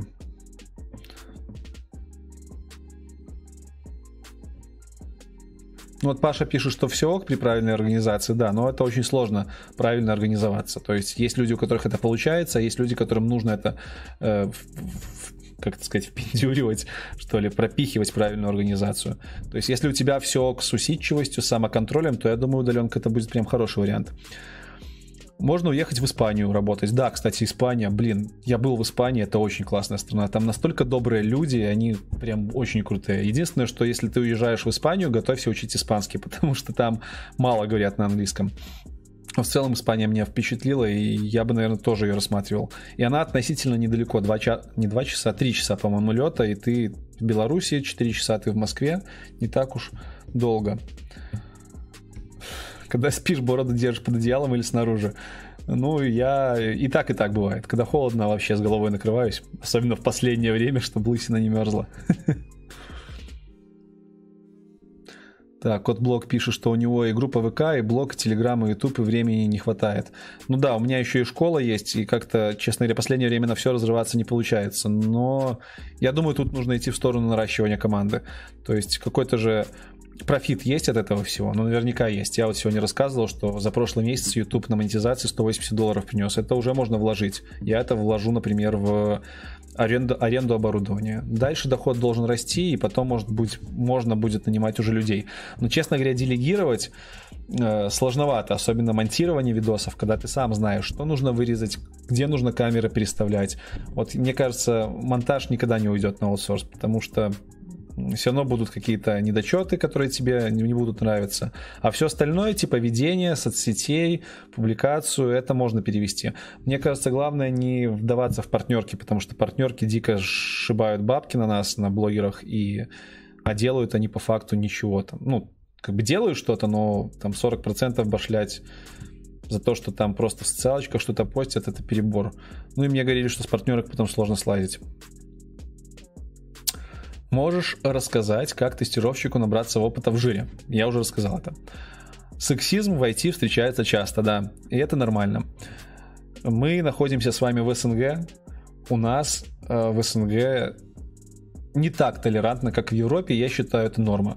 То есть, если там в Европе тебя могут уволить за то, что ты пошутил про женщину на работе, либо про геев, ну, как бы, come on, ребят, ну, все мы мужчины, женщины, все понимаем, что это всегда было и будет. Мне кажется, что вот в Европах, в Америках это уже слишком толерантно, ну прям очень толерантно, настолько толерантно, что уже как бы перебрали. У нас это все позволительно, как бы, конечно, ты будешь встречать сарказм, сексизм, но он в меру, как бы, это, ну, не знаю, если это кого-то оскорбляет, то навряд ли будут шутить над этим человеком. Но в целом, мне кажется, это норма я не буду... Вы знаете, я не особо толерантен, хотя в целом я раньше вообще не толерантен был, но сейчас да, если ты девчонка в IT, то тебя будут немножко подбуливать. И это будет добрый буллинг. Не будут тебе говорить, что типа, а, нифига не знаешь, там нет. Просто какие-то шуточки типа, о, пришла в юбке, там, не знаю, ой, декольте. Ну, ну, все ж мы люди, там, пацаны, девчонки, мужики, женщины. Все понятно. Куда без этого? По-моему, это тоже создает какую-то ламповую атмосферу. Потому что когда ты сидишь, у тебя есть куча каких-то агриментов, каких-то договоров о том, что ты не можешь говорить на одну тему, на вторую, на третью, но это очень ограничивает. Так, что там Что у меня за школа? У меня небольшая школа, Genesis Академия называется. Э, вот, как-то так. Там у нас тестирование в офлайне, и сейчас JavaScript будем набирать, я буду вести. И верстка, верстка. В гугле можешь ввести genesis, genesis-academy.by, либо IT Академия Genesis. Все, хватит рекламы школы. Э, так, ехали дальше.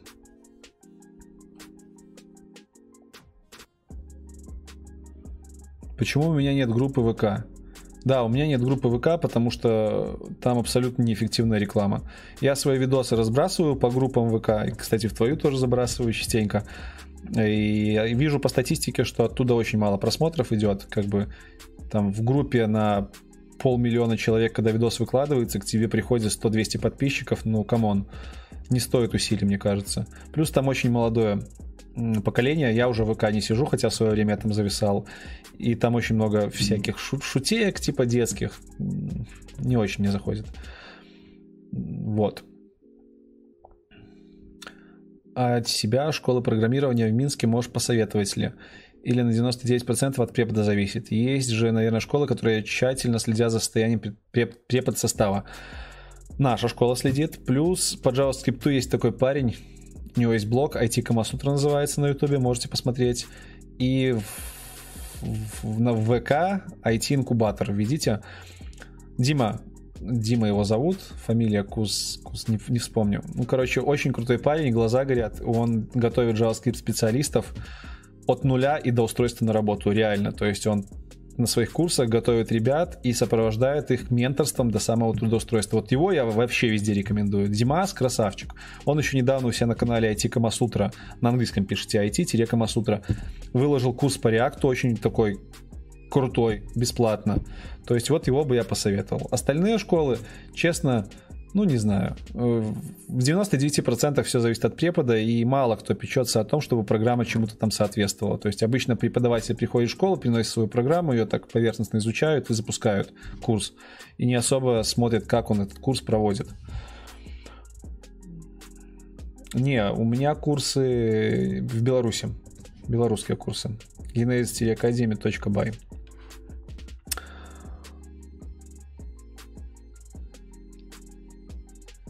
селе живу, скучно, до жуди мало заинтересованных в IT людей. Создавай свое комьюнити. Если нет людей, которые заинтересованы в IT, делай свой IT-круг. Как-то так. Ну, на самом деле, можешь еще, конечно, куда-нибудь переехать, но в целом IT в села. Так, давайте мутить стартап. Я только за. Я люблю стартапы. Я реально обожаю стартапы. Это очень крутая штука. Чем занимаюсь сейчас, каким проектом? Ну, я рассказывал. Я сильно, наверное, в подробности проекта своего вдаваться не могу. Я сейчас пишу бэкэнд. Я тимлит бэкэнд команды небольшой, которая пилит проект, э, симулятор мобильных приложений. То есть у нас мобильное приложение, которое позволяет симулировать другие мобильные приложения для того, чтобы люди учились ими пользоваться. Такой тренажер. Есть ли в, лис, в лысой голове идеи для стартапов? Ой, у меня идей на самом деле миллион, просто времени нету. Вот если было в сутках э, 69 часов, например, было бы попроще. Есть ли у тебя опыт устройства в англоязычную компанию по удаленке или не обязательно? На каком уровне он должен быть, на твой взгляд, чтобы ты смог нормально пройти собес и работать в целом? Нет, опыта нету в англоязычную компанию трудоустройства, и я сейчас хочу поднять нормальный английский язык, чтобы прособеситься. Вот недавно пришло предложение в Amazon, и я такой понимаю, что моего English, моего интермедиата еще не, интермедиата еще не хватает. Мне кажется, нужен нормальный уровень, ну прям хороший уровень. Прям хороший, у меня с английским все плоховато, на самом деле. Э, пару раз меня собесили по удаленке в нашей компании на английском. Ну, это было прикольно. Но по телефону, скажу я вам, сложновато собеситься особенно на английском, потому что очень сложно различать, что там вообще говорят, еще помехи связи. То есть, если собес на английском, то я бы как минимум рекомендовал в скайпе его проводить, чтобы просто видеть артикуляцию человека, который с вами разговаривает. Это уже намного упрощает понимание. У меня в прошлой конторе, пишет Паша Орлов, была та же проблема. Дом смешался с работой. Когда заканчивался рабочий день, не было жесткого перехода работы-дом. В текущей компании такого нет. Ну, видимо, ты научился. Ну, у меня жуткие траблы с этим были, три месяца. Такие траблы, что я потом просто вымолил место в компании, чтобы мне вот дали стол, и я там работал.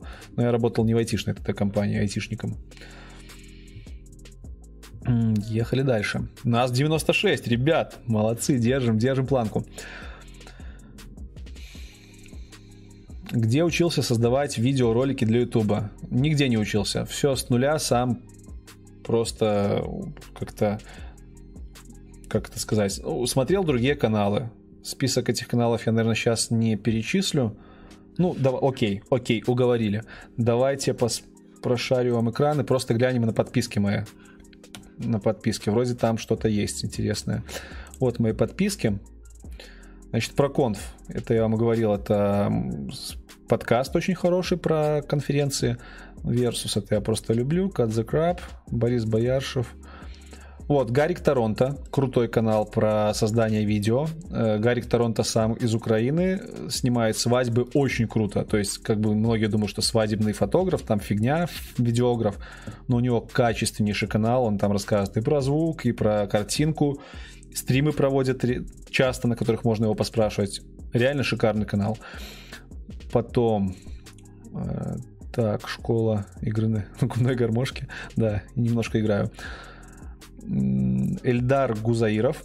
Он тоже рассказывает про алгоритмы Ютуба, про то, как YouTube канал вести. Хохлов Саботовский. Очень качественный канал про э, про качество видео, про то, как сводить видосы, как их делать в Premiere Pro. И, в принципе, он сам по себе чувак толковый, делает видосы, снимает всякие мероприятия. Вот его смотрел.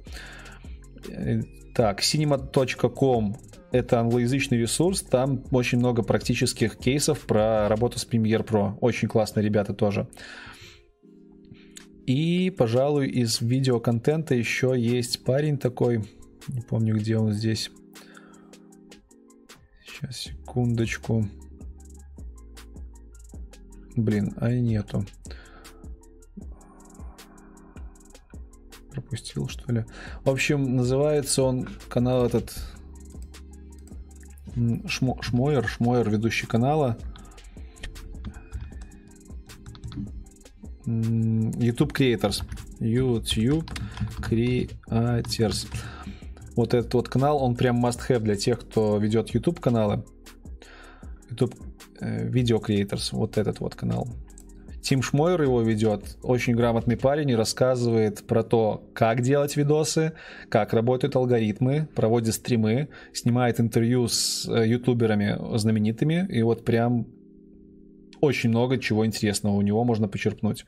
Плюс всякие американские блогеры, э, Кейси Нейстед Must Have, самый первый блогер на ютубе, считай, который, который делает самый крутой контент, по-моему. Кейси Нейстед. Сейчас покажу его канал.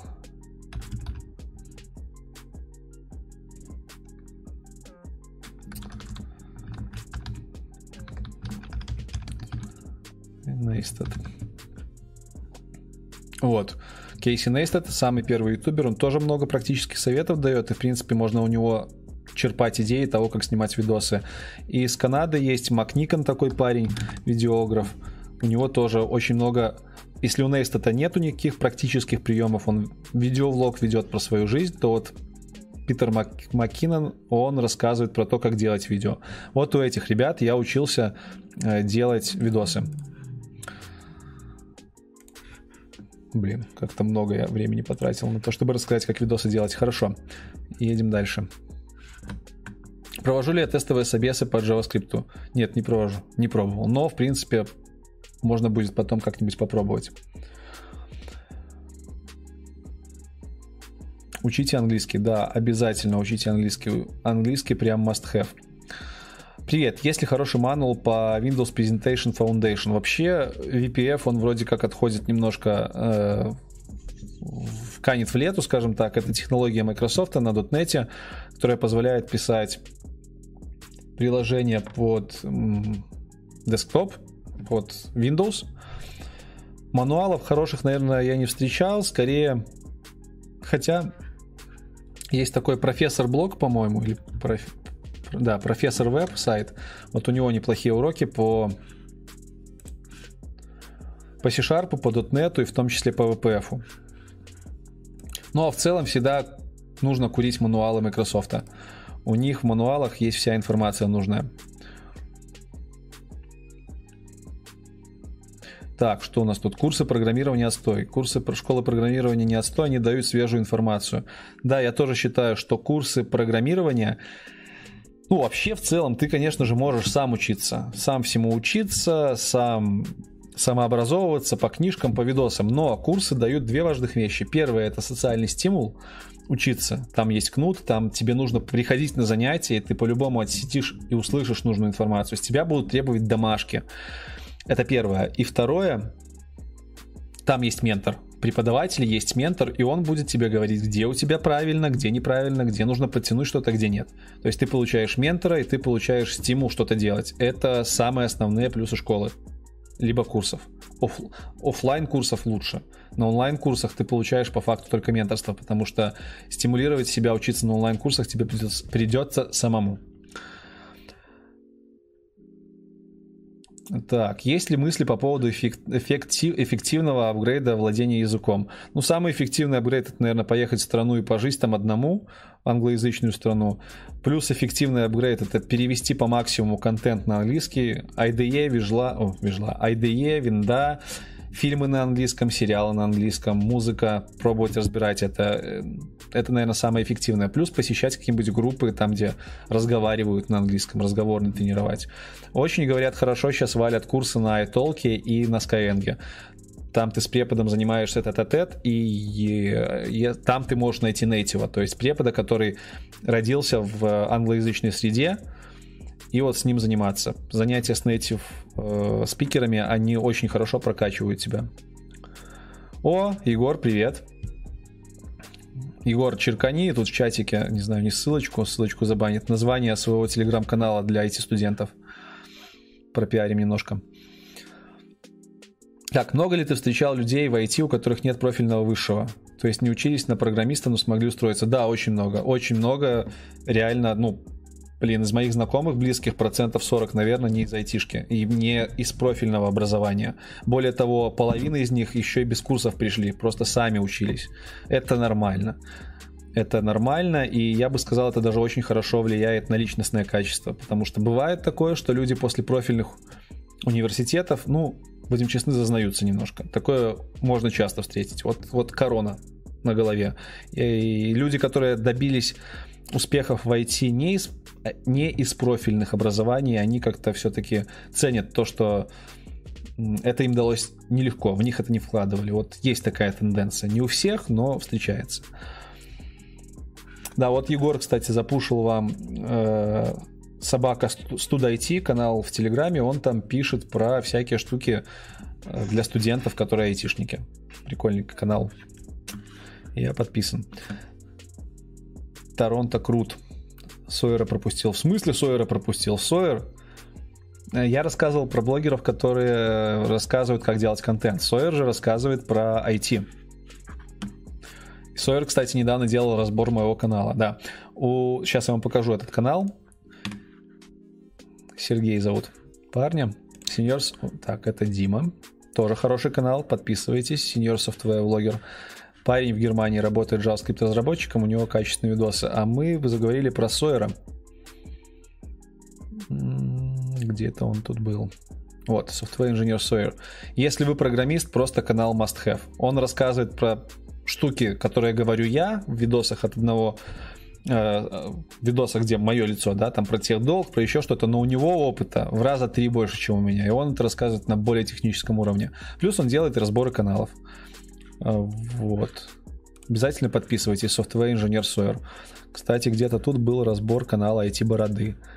Вот он. Я сам подписан на Сергея. Очень толковый парень, прям очень толковый. Да. Так, едем дальше. Я уже вижу, что комментарии к концу подходят.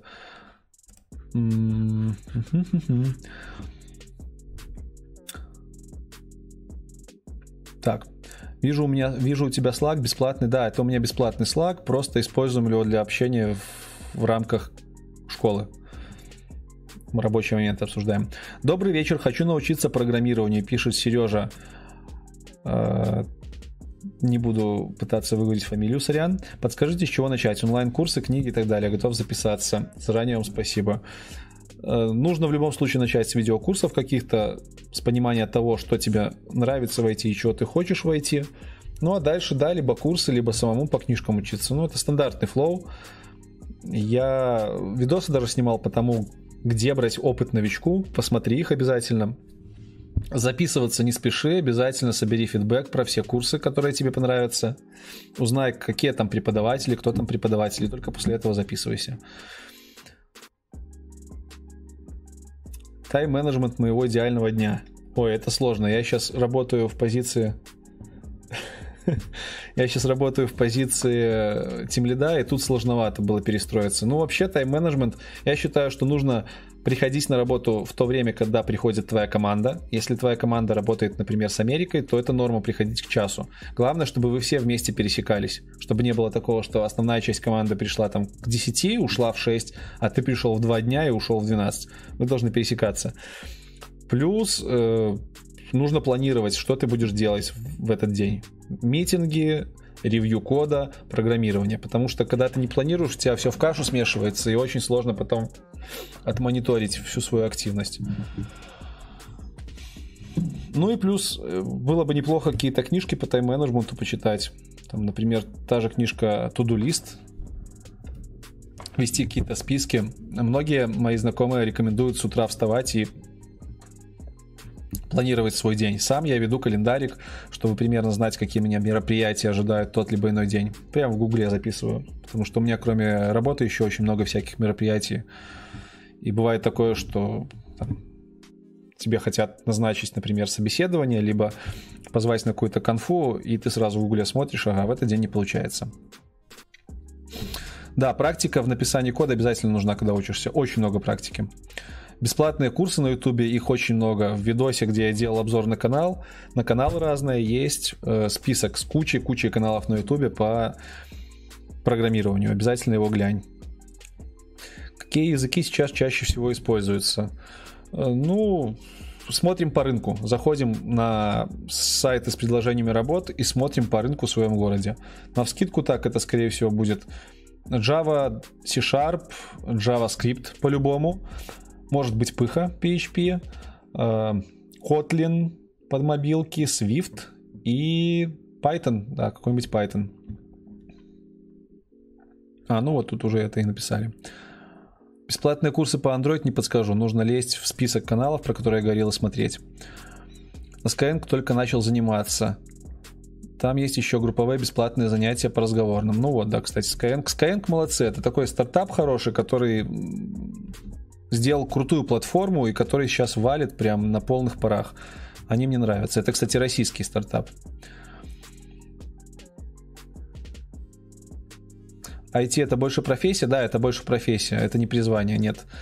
Эм, некоторые могут говорить, что IT это ремесло, да, все это херня, по-моему. То есть, будем честны, IT, IT это та сфера, в которую можно проще всего войти. То есть ребята, которые работают на станках на заводах, ребята, которые медики, преподаватели, у них гораздо больше должно быть тех, не, знаю, не технические знания, а базовых знаний для своих э, работ, каких-то навыков, реально. А у нас же что, ты по факту прошел курс полугодичный, еще полгода подготовился, и ты уже на работе. То есть, когда ты уже там 8 лет проработал, ты начинаешь вникать в какие-то азы, технологии, начинаешь копаться глубже, тогда это может перерасти в какое-то ремесло, что ли, да. Но в целом нет, я не считаю, что это призвание, это профессия. И многие люди приходят сюда за деньгами и получают их и работают качественно, имея стимул только деньги. Сотку добили, было 100 ребят в онлайне. Да ладно. А, лайков накидали? Блин, круто, спасибо. Пришел на жена в контору, пишет Ярослав Захаров. Сколько примерно по времени будет адаптация? Они очень много сторонних библиотек используют, которых я еще не знаю примерно у тебя уйдет на адаптацию, вот чтобы просто въехать в процесс, я думаю, месяца 3-4. Э, примерно год-полтора у тебя уйдет на то, чтобы начать самостоятельно задачи серьезно закрывать. Ну, это статистика такая. Подскажите, пожалуйста, насколько важно знать математику. Какую математику? Видов очень много. Математику знать в целом не особо важно. Э, если говорить за собесы, то важно знать основы алгоритмов, Есть хорошая книжка «Грокаем алгоритмы для новичков». И важно знать структуру данных. Ну, это как-то пересекается с математикой. Плюс база данных, много математики, в принципе, если вникать вглубь. Но в целом ничего там сложного нету. То есть, если будешь базы данных изучать, можешь там немножко обратить внимание на то, как вообще базы данных работают из-под, в короб, под коробкой, под капотом. Там есть математика с алгоритмами связанная. Так, Леша, пиар работает. Ву, Егор, круто. Подписывайтесь на телеграм-канал Студайти. Да, школьной математики хватит. Ну, типа, если ты знаешь, что 2 плюс 2 равно 4. Матанализ, дискетку не обязательно знать. Нет, абсолютно не, вообще не обязательно. Слово вообще. Если это не биг дата и нейронные сети, то не нужно. Тервер тоже не особо нужно знать. Теорию алгоритмизации, да, неплохо знать. Ну и структуру данных. Но это тоже все на алгоритмы завязано. Можешь подсказать книгу по C-Sharp, с которой лучше начать? Если мы говорим про вообще нулевку, то можно посмотреть Троилсона. Троилсон, у него по C-Sharp книжки со сквозными проектами, с проектами, которые можно делать параллельно книге. Воды там мега много, но в целом если фильтровать, то можно азам научиться. Если ты уже по прокачанию чувак, то вот я вот такую книгу рекомендую. Вот с уровня middle и senior, ну senior же must have, middle, вот эта вот книжка прям очень крутая. Плюс сейчас я еще покажу книжку для медлов, которая прям, прям must have. У нас библиотека есть, статека своя. А, вот для новичков, кстати, книжку еще нашел. Если ты совсем новенький, вот мне когда-то в свое время вот эта книжка зашла по C-Sharp. Не знаю, она, я ее покупал в студенческой библиотеке, есть ли она где-то еще нет.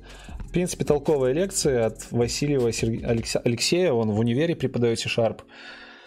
Ну а для тех, кто уже поопытнее, вот эта книга, Рихтер, Must Have, о том, как работает .NET изнутри. Если эту книгу изучили, есть еще книга на английском .NET in the nutshell. .NET в ореховой скорлупе, тоже must have. Ну и плюс, ребят, как бы совершенный код, как бы Библия, да? Вот эту книжку, если у вас ее нет в физическом носителе, можете попробовать почитать в электронном носителе, она прям обязательно. Очень классная. МакКоннелл прям шикарно. Шикарно дает понять, как вообще нужно разрабатывать программное обеспечение независимо от языка. Едем дальше.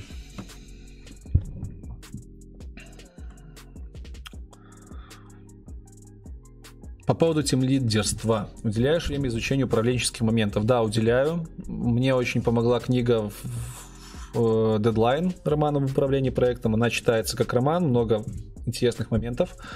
Плюс я сейчас читаю 45, по-моему, татуировок менеджера. Тоже интересный опыт передает парень, который долго менеджером работал на топ-позициях. Вот это те книги, которые я сейчас почитываю.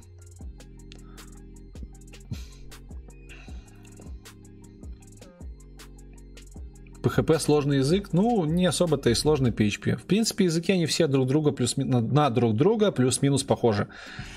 Так что PHP можно, он не строго типизированный, и там уровень входа поменьше, и есть велика, вероят... велика вероятность так называемого говнокода. То есть, э, не знаю, как там в IDE-шках, но по умолчанию ты можешь в блокноте писать, я не советую это делать. Там нет подсветки синтаксиса в блокноте, нет статического анализатора. То есть, если PHP, то сразу начинайте с нормальных IDE-шек. Что там сейчас PHP валит, я не знаю, какой-нибудь WebStorm, так, The Temix поставил 101 лайк. God bless you. У меня вопрос, пишет The Temix. Стоит ли быть PM в IT без опыта девелопера и куда можно расти? Ну, в принципе, да, это нормальная тема, когда PM без опыта в IT. Ну, как, даже нет, нет, нет, не так. PM в IT должен быть с опытом в IT. Есть случаи, когда переход, приходят в IT работать ребята, которые были проектными менеджерами не в IT. Но им, естественно, нужно поднимать теорию по процессам управления командами, по процессам, которые в командах происходят. Те же скрамы, всякие методологии оценок, ОКРы, вот это нужно будет поднимать. Не знаю, где это поднимается, вроде как курсы есть специальные, но в целом да, без опыта девелопера тоже PM можно стать, но, как показывает практика, опыт девелопера, он очень большой плюс дает, когда ты понимаешь, как твои девелоперы работают. Хотя у меня Два года назад на проекте в White Transition был PM, который вообще не шарил в девелопменте, но он был настолько хорош как проект менеджер, что я прям... Я очень офигевал. Он столько вещей знал по управлению, и он так грамотно это делал, что незнание каких-то вещей из девелопмента полностью покрывалось знаниями управления. Я даже с ним интервью хотел сделать, но что-то пока вот как-то не срослось. Идеальный фронт-стек для junior .NET девелопера. Фронт-стек для junior .NET девелопера? Ух. Сейчас ну, тенденция идет к тому, что .NET девелоперов все-таки набирают, наверное, не с таким сильным фронтом. То есть идеально, когда ты знаешь, что такое там баблинг в JavaScript, что такое замыкание, и как работает наследование через прототипирование. Все, это уже классно, если ты дотнетчик, ты это знаешь. Вообще крутым бонусом будет, если ты знаешь, как работать с каким-нибудь Vue React. Да.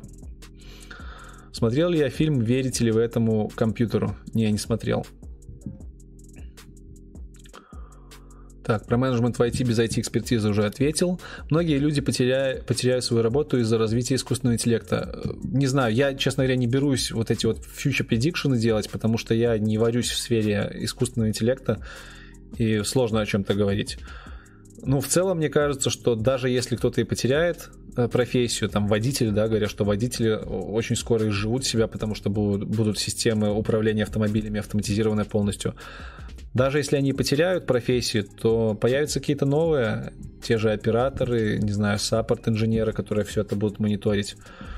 Ну и мне не кажется, что это будет вот прям вот так, быстро. Мне кажется, этот процесс будет, будет протекать не одну пятилетку и может даже не одно десятилетие, и люди успеют переквалифицироваться. Э, с Шильда начинал лад, да, шильд тоже неплох. Главное в книгах для новичков по C-Sharp фильтровать, потому что там очень много воды бывает. Все эти листинги, скрины, то есть ты покупаешь книжку на 600 страниц, и по факту там можно было бы все вместить в 100. Привет, устроился джуном в небольшую, но богатую контору, пишет Рипон. Сейчас дали тестовый проект, но там тупая доктрина, и я с ней жутко туплю. Доктрина это вроде автодокументатор, если я правильно помню. Есть шансы вылететь после испытательного. Что делать, как думаешь? Ну, что делать? Проводить больше времени, пытаться разобраться все-таки в том, что тебе дали, не стесняться задавать вопросы, если тупишь, реально. И в целом, даже если не пройдешь испыт, у тебя уже будет сколько-то месяцев опыта, и можно будет совершенно спокойно пойти и собеситься в другие компании. И тебе уже будет проще, потому что опыт есть. Так что не унывай. И меня, я так и делал. Меня с первой конторы турнули через 4 месяца, и я буквально в течение месяца нашел очень хорошую компанию, в которой проработал больше, чем полтора года. Как вернуться в профессию? 7 лет сисадминства, мозги вообще перестроились никак обратно. До этого 10 лет си, немного шарпа. Слушай, попробуй DevOps, попробуй как-нибудь немножко подтянуть, не знаю, тот же Python и уйти в настройку environment и в настройку процессов интеграции CI-CD. Это сейчас очень валит, и у них рейты прям мега большие. И я, насколько знаю, сисадмины очень хорошо могут в это вливаться. То есть стать девопсом из админа проще, чем стать девопсом из разработчика. Мне кажется, это твой вариант. Кто может стать... Хор... Так, Колян спрашивает, кто может стать хорошим PM, какими качествами он должен обладать? Да мне кажется, PM любой может стать и, наверное, я бы даже попробовал в какой-нибудь момент PM стать. Тут у PM главное качество это А, английский, потому что будет много общения с заказчиками. И Б, коммуникативные навыки. Разговорные навыки, soft skills, это все про PM. Навыки переговоров, навыки разрешения конфликтов, потому что именно PM отвечает за атмосферу в команде. Ну и плюс, если есть технический бэкграунд, это будет плюсом. Если нет, ну окей. PHP ничем не хуже других языков, да, согласен. Изначально была плохая репутация, скриптовой язык, и пошли там куча пранков, всего остального, но в целом сейчас PHP, какая там, седьмая версия или уже девятая релизнулась? Все там good. Что думаю о Ruby? Я думал, что это устаревшая, не устаревшая, а потихоньку уходящая, канущая, канущая в лето технология, но в целом вижу, что есть и компании на рубях пишущие, и разработчики еще есть. Поэтому не могу сказать за Руби. Будет интервью скоро с Руби разработчиком, он, я думаю, разложит по полочкам. Доктрина это ОРМ-ка. А, ну окей. Я с пыхой мало работал. Привет из Екатеринбурга. Привет из Минска. Ответочка. Привет, как считаешь, за какой отраслью разработки будущее? Ну, это определенно машин ленинг и компьютер, ну, компьютер сайз, боже мой, машин learning. Deep learning, машин learning. То есть все, что с нейронками связано сейчас на хайпе не просто так. Это реальная тема. Это то, что будет впоследствии заменять живую человеческую э, силу. То есть когда-то была был научно-техническая, была НТР научно-техническая революция, сейчас говорят, что у нас постепенно начинается НТР, НТР 2.0, то есть научно-техническая. Научно-техническая? Я не путаю. Короче, техническая революция 2.0, когда мы уже переходим к тому, что людей потихоньку будут заменять типа искусственные интеллекты. Я думаю, за этим будущее. Прям вот очень большое будущее. Плюс Data сюда же, работа с большими данными, анализ данных, дата-аналитики тоже будут в скором очень востребованы. Еще у меня есть такое подозрение, я не знаю, это, наверное, в силу того, что я люблю фантастику, но тем не менее, что в скором времени понадобятся геймеры, которые будут управлять аватарами. Ну, не только геймеры, просто операторы каких-то аватаров. Например, тот же оператор э, какого-нибудь тягача, который работает автономно да, то есть не нужны будут водители в тягачах, но нужны будут операторы, которые будут следить за тем, чтобы этот тягач там не сходил с пути, и, в принципе, все с ним нормально было. Сейчас я работаю в компании Софтека. Минская компания небольшая, 150 человек нас, мы аутсорс. Привет, работаю с позиции жена без команды уже два года. Четыре проекта поднял, постоянное ощущение, что делаю что-то не так, нет менторства, что делать? Хотя ЗП хороший, нет чувства роста. Ну, можешь походить опять-таки на хакатоны, либо, если контракт к концу подходит, пособеседоваться в другие компании, реально. То есть переходить из одной компании в другую раз в два года это нормально. И ты поменяешь обстановку, у тебя появятся новые знакомые, может появиться ментор, появятся новые проекты. И это даст тебе большой толчок. Ну, в первую очередь, наверное, стоит поговорить с менеджером твоим. Поговорить с менеджером и сказать, что мне нужен ментор, что у меня есть какие-то определенные потребности и переживания. И посмотреть, что он скажет. Может быть, просто менеджмент не видит, что у тебя есть потребности, и тебе нужно это обозначить, обозначить свою позицию. Как ты планируешь сам дальше профессионально развиваться? Уходить больше в организационную работу или нет? Да, я сам себя технарем не считаю, кстати, жестким технарем. У меня не сильно такой склад ума, чтобы прям разбираться в, в подкапотных вещах. Поэтому я себя вижу как... Я бы еще тем лидом побыл, попрактиковался управлению командами. Возможно, чуть-чуть, чуть-чуть каких-то архитектурных фишек подтянулся, подтянул бы и дальше в управление, типа, может быть, с PM начиная, и дальше аккаунт-менеджер, вот, вот туда бы я хотел попробовать, потому что и софт-скиллы вроде есть, и технический бэкграунд есть. И, в принципе, управление меня всегда интересовало, потому что хочется в перспективе какой-то свой мега-стартап замутить и чтобы сделать так, чтобы он помогал людям. Так, что это там? 7.2, 7.3. А, пых-версия. Окей. Привет с Харькова, привет из Минска. Кто такой ментор? Ну, Сережа, ну, как бы ментор, понятно, человек, который э, тебя наставляет, да? Я сейчас не буду рассказывать долго, кто такой ментор, я в будущем сниму выпуск просто про менторство. Я считаю, что менторство это очень важная часть в IT.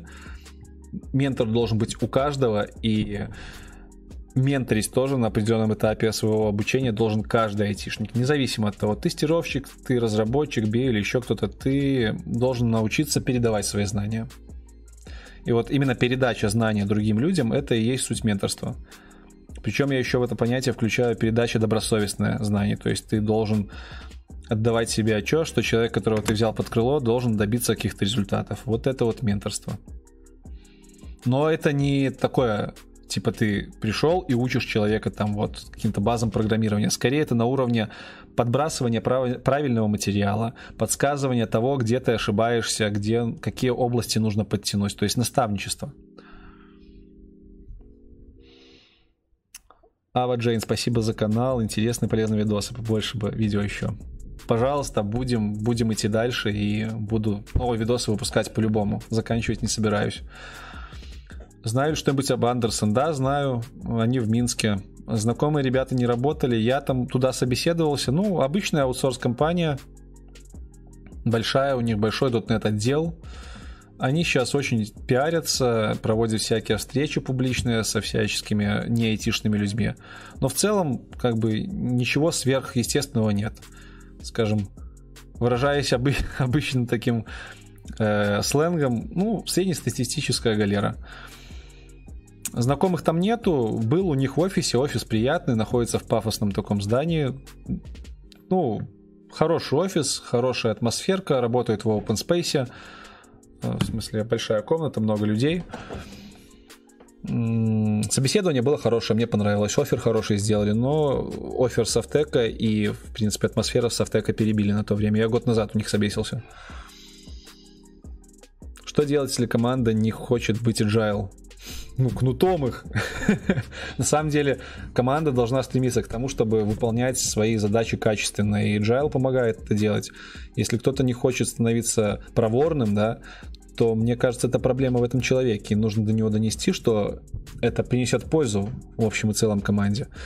А а если человек не хочет понимать ни, никак, то нужно приложить какие-то усилия сверх. Слышал про Акку. Что думаешь про нее? Акка в смысле Аква? OneQA, которое тестирование? Э, что Андерсон заходил весь в Дубай после той самой встречи? Ну, Андерсон пиарится. Сейчас многие компании начинают пиариться, чтобы привлекать к себе новых сотрудников, в том числе и наша компания. Мы выпускаем ролики, мы часто интервью делаем на KVBuy, на DevBuy. Вот недавно вышло интервью про нашего руководителя Java разработки, отдела Java разработки. Казалось, он звонарем еще работает, представляете, звонарем. Звонит в колокола каждое воскресенье. По-моему, интересный опыт. Ну и пиар для компании не лишний. Главное, чтобы это было качественно и без вранья. За свою компанию я могу сказать однозначно, вообще не врут нигде. Очень все хорошо тут. Как относится к девушкам в IT? Э, есть предпочтение в сторону мужчин или сейчас уже все изменилось? Нет, в сторону мужчин предпочтения абсолютно никого нет, очень все адекватно. В нашей компании 40% девушек. Э, в принципе, и, наверное, процентов 20 из них это разработчицы, то есть 80 на 20. Никаких предвзятых отношений нет, девчонки на абсолютно том же уровне собеседуются, показывают очень хороший уровень знания, все good, вообще ничего. Ака АК фреймворк, заменяющий многопоточный программ... А, не, с АКой не работал. Вообще ничего сказать за это не могу.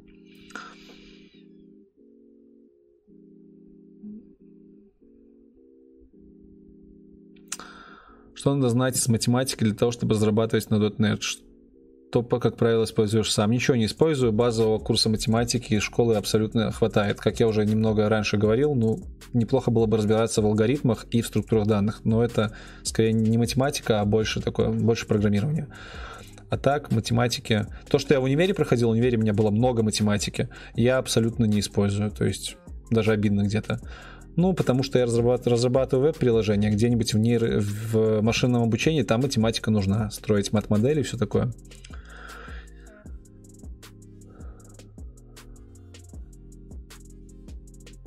О, кстати, Адизис пишут, да. Адизис очень крутой автор, очень крутой автор, который рассказывает про то, вот как, как быть успешным и как тайм-менеджмент, и как вообще менедж, к менеджменту относиться, менеджменту относиться. Всем рекомендую. Э, классно. У него цикл из трех книг. Сейчас не припомню, как они называются, но у меня они на полочке стоят. Лучшая книга по алгоритмам для чайников – это Грокаем алгоритмы. Самая простая, самая понятная. После нее уже можно что-то серьезнее брать.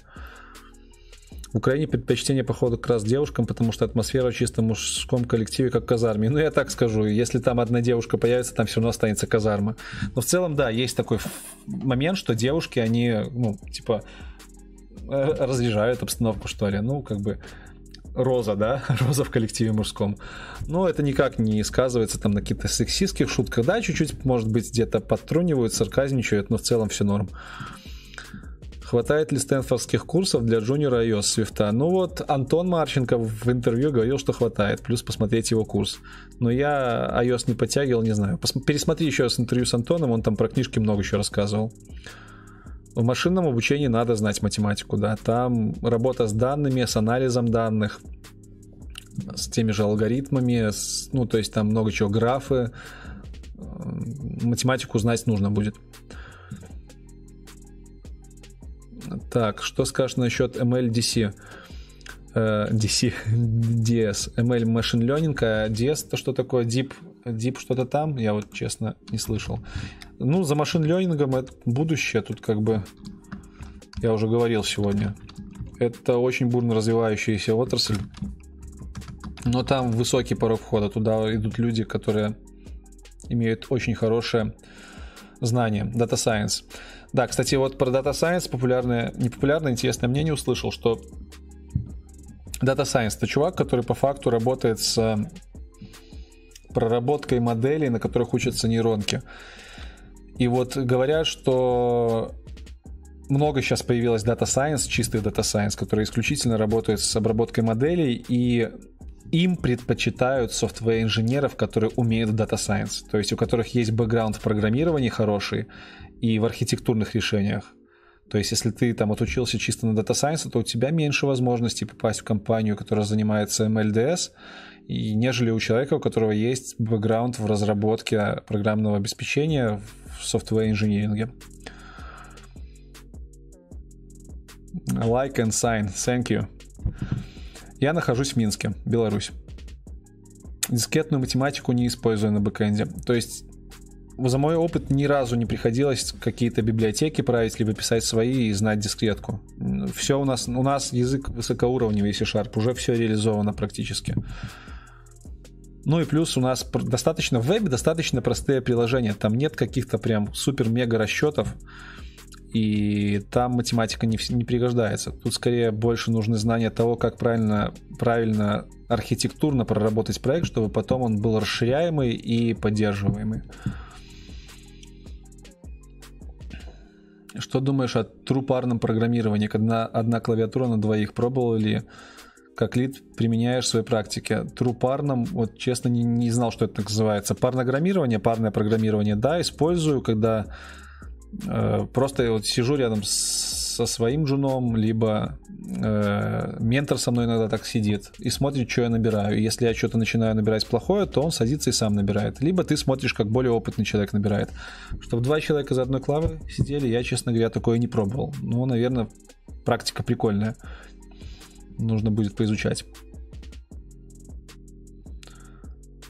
ABAP и SAP в целом вообще ничего про них особо не знаю. Знаю, что тоже узкоспециализированные какие-то платформы, SAP постоянно какие-то конференции проходит, проводит. Я даже один раз на нее ходил, нифига не понял, что это и про что это. И как бы и вам, наверное, не, не, не советовал бы, ну потому что очень узко. Это как 1С, по-моему. Так, ну если с математикой абсолютная жопа интересует искусственный интеллект, то зайди на Курсеру, поищи какие-нибудь курсы для начинающих, где будут рассказывать и про машинное обучение, и будут давать еще и математику. Либо вообще можно пройти первый-второй курс каких-нибудь стэнфордских университетов по матанализу, по дискетной математике. Но на это нужно много времени реально, то есть даже, наверное, не один год. Хотя если времени много есть и есть желание, то получится. Есть канал такой, сейчас я, может, его найду, Климов парень вел его на ютубе. Давайте поищем. Э, по-моему, Климов фамилия. Короче, чувак без знания математики абсолютно очень хотел стать программистом и за полгода поставил себе цель стать программистом. И он все свои все свои э, похождения виде видеоблога вы, выкладывал. И он причем там очень кардинально за все это взялся, сказал, что я буду учить математику, я буду все делать. И только после того, когда подниму математику, потому что у него математики не было, я начну изучать программирование. И вот он все это на канал выкладывал. Я думаю, тебе будет полезно посмотреть, как он это делал. Я единственное не помню, какая там ссылка на него была. Сейчас я в видосике с обзором каналов эту ссылку найду и вам скину. И, наверное, сделаю перерывчик на 10 минут и будем закругляться, потому что уже полдвенадцатого скоро офис закроют. Схожу на перерывчик, вы позадаете вопросы, я на них быстренько отвечу и закончим на сегодня. Так, так, так, так. Где там табличка? Вот она.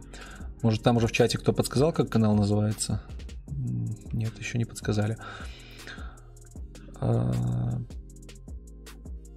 да, это таблица этих блогеров, которую я составлял под Новый год. Вам всем полезно будет, тут куча блогеров. Мертвые каналы. К сожалению, Климов перестал вести свой канал. Вот. А, Климов, блин. Клим Коваленко. Вот этот канал. Он там рассказывал о том, как как он поднимал математику и как он становился программистом. У него очень много дельных советов. Он рассказывал, какие курсы проходил, насколько они сложные были, насколько они ему заходили. Вот, достижение цели за 157 дней. И вот, у него понеслись видосы. Я просматривал, по-моему, первых видосов 8, мне зашло. Так, все, давайте сейчас сделаем перерывчик. И там, если еще будут какие-то вопросы, я на них быстренько отвечу. Да, он зафейл в конце, но сам путь вдохновляет, и он очень грамотно к нему подходил, поэтому стоит глянуть. Все, перерыв, 7 минут. Возвращаюсь, быстро отвечаю на все ваши вопросы и сворачиваемся на сегодня.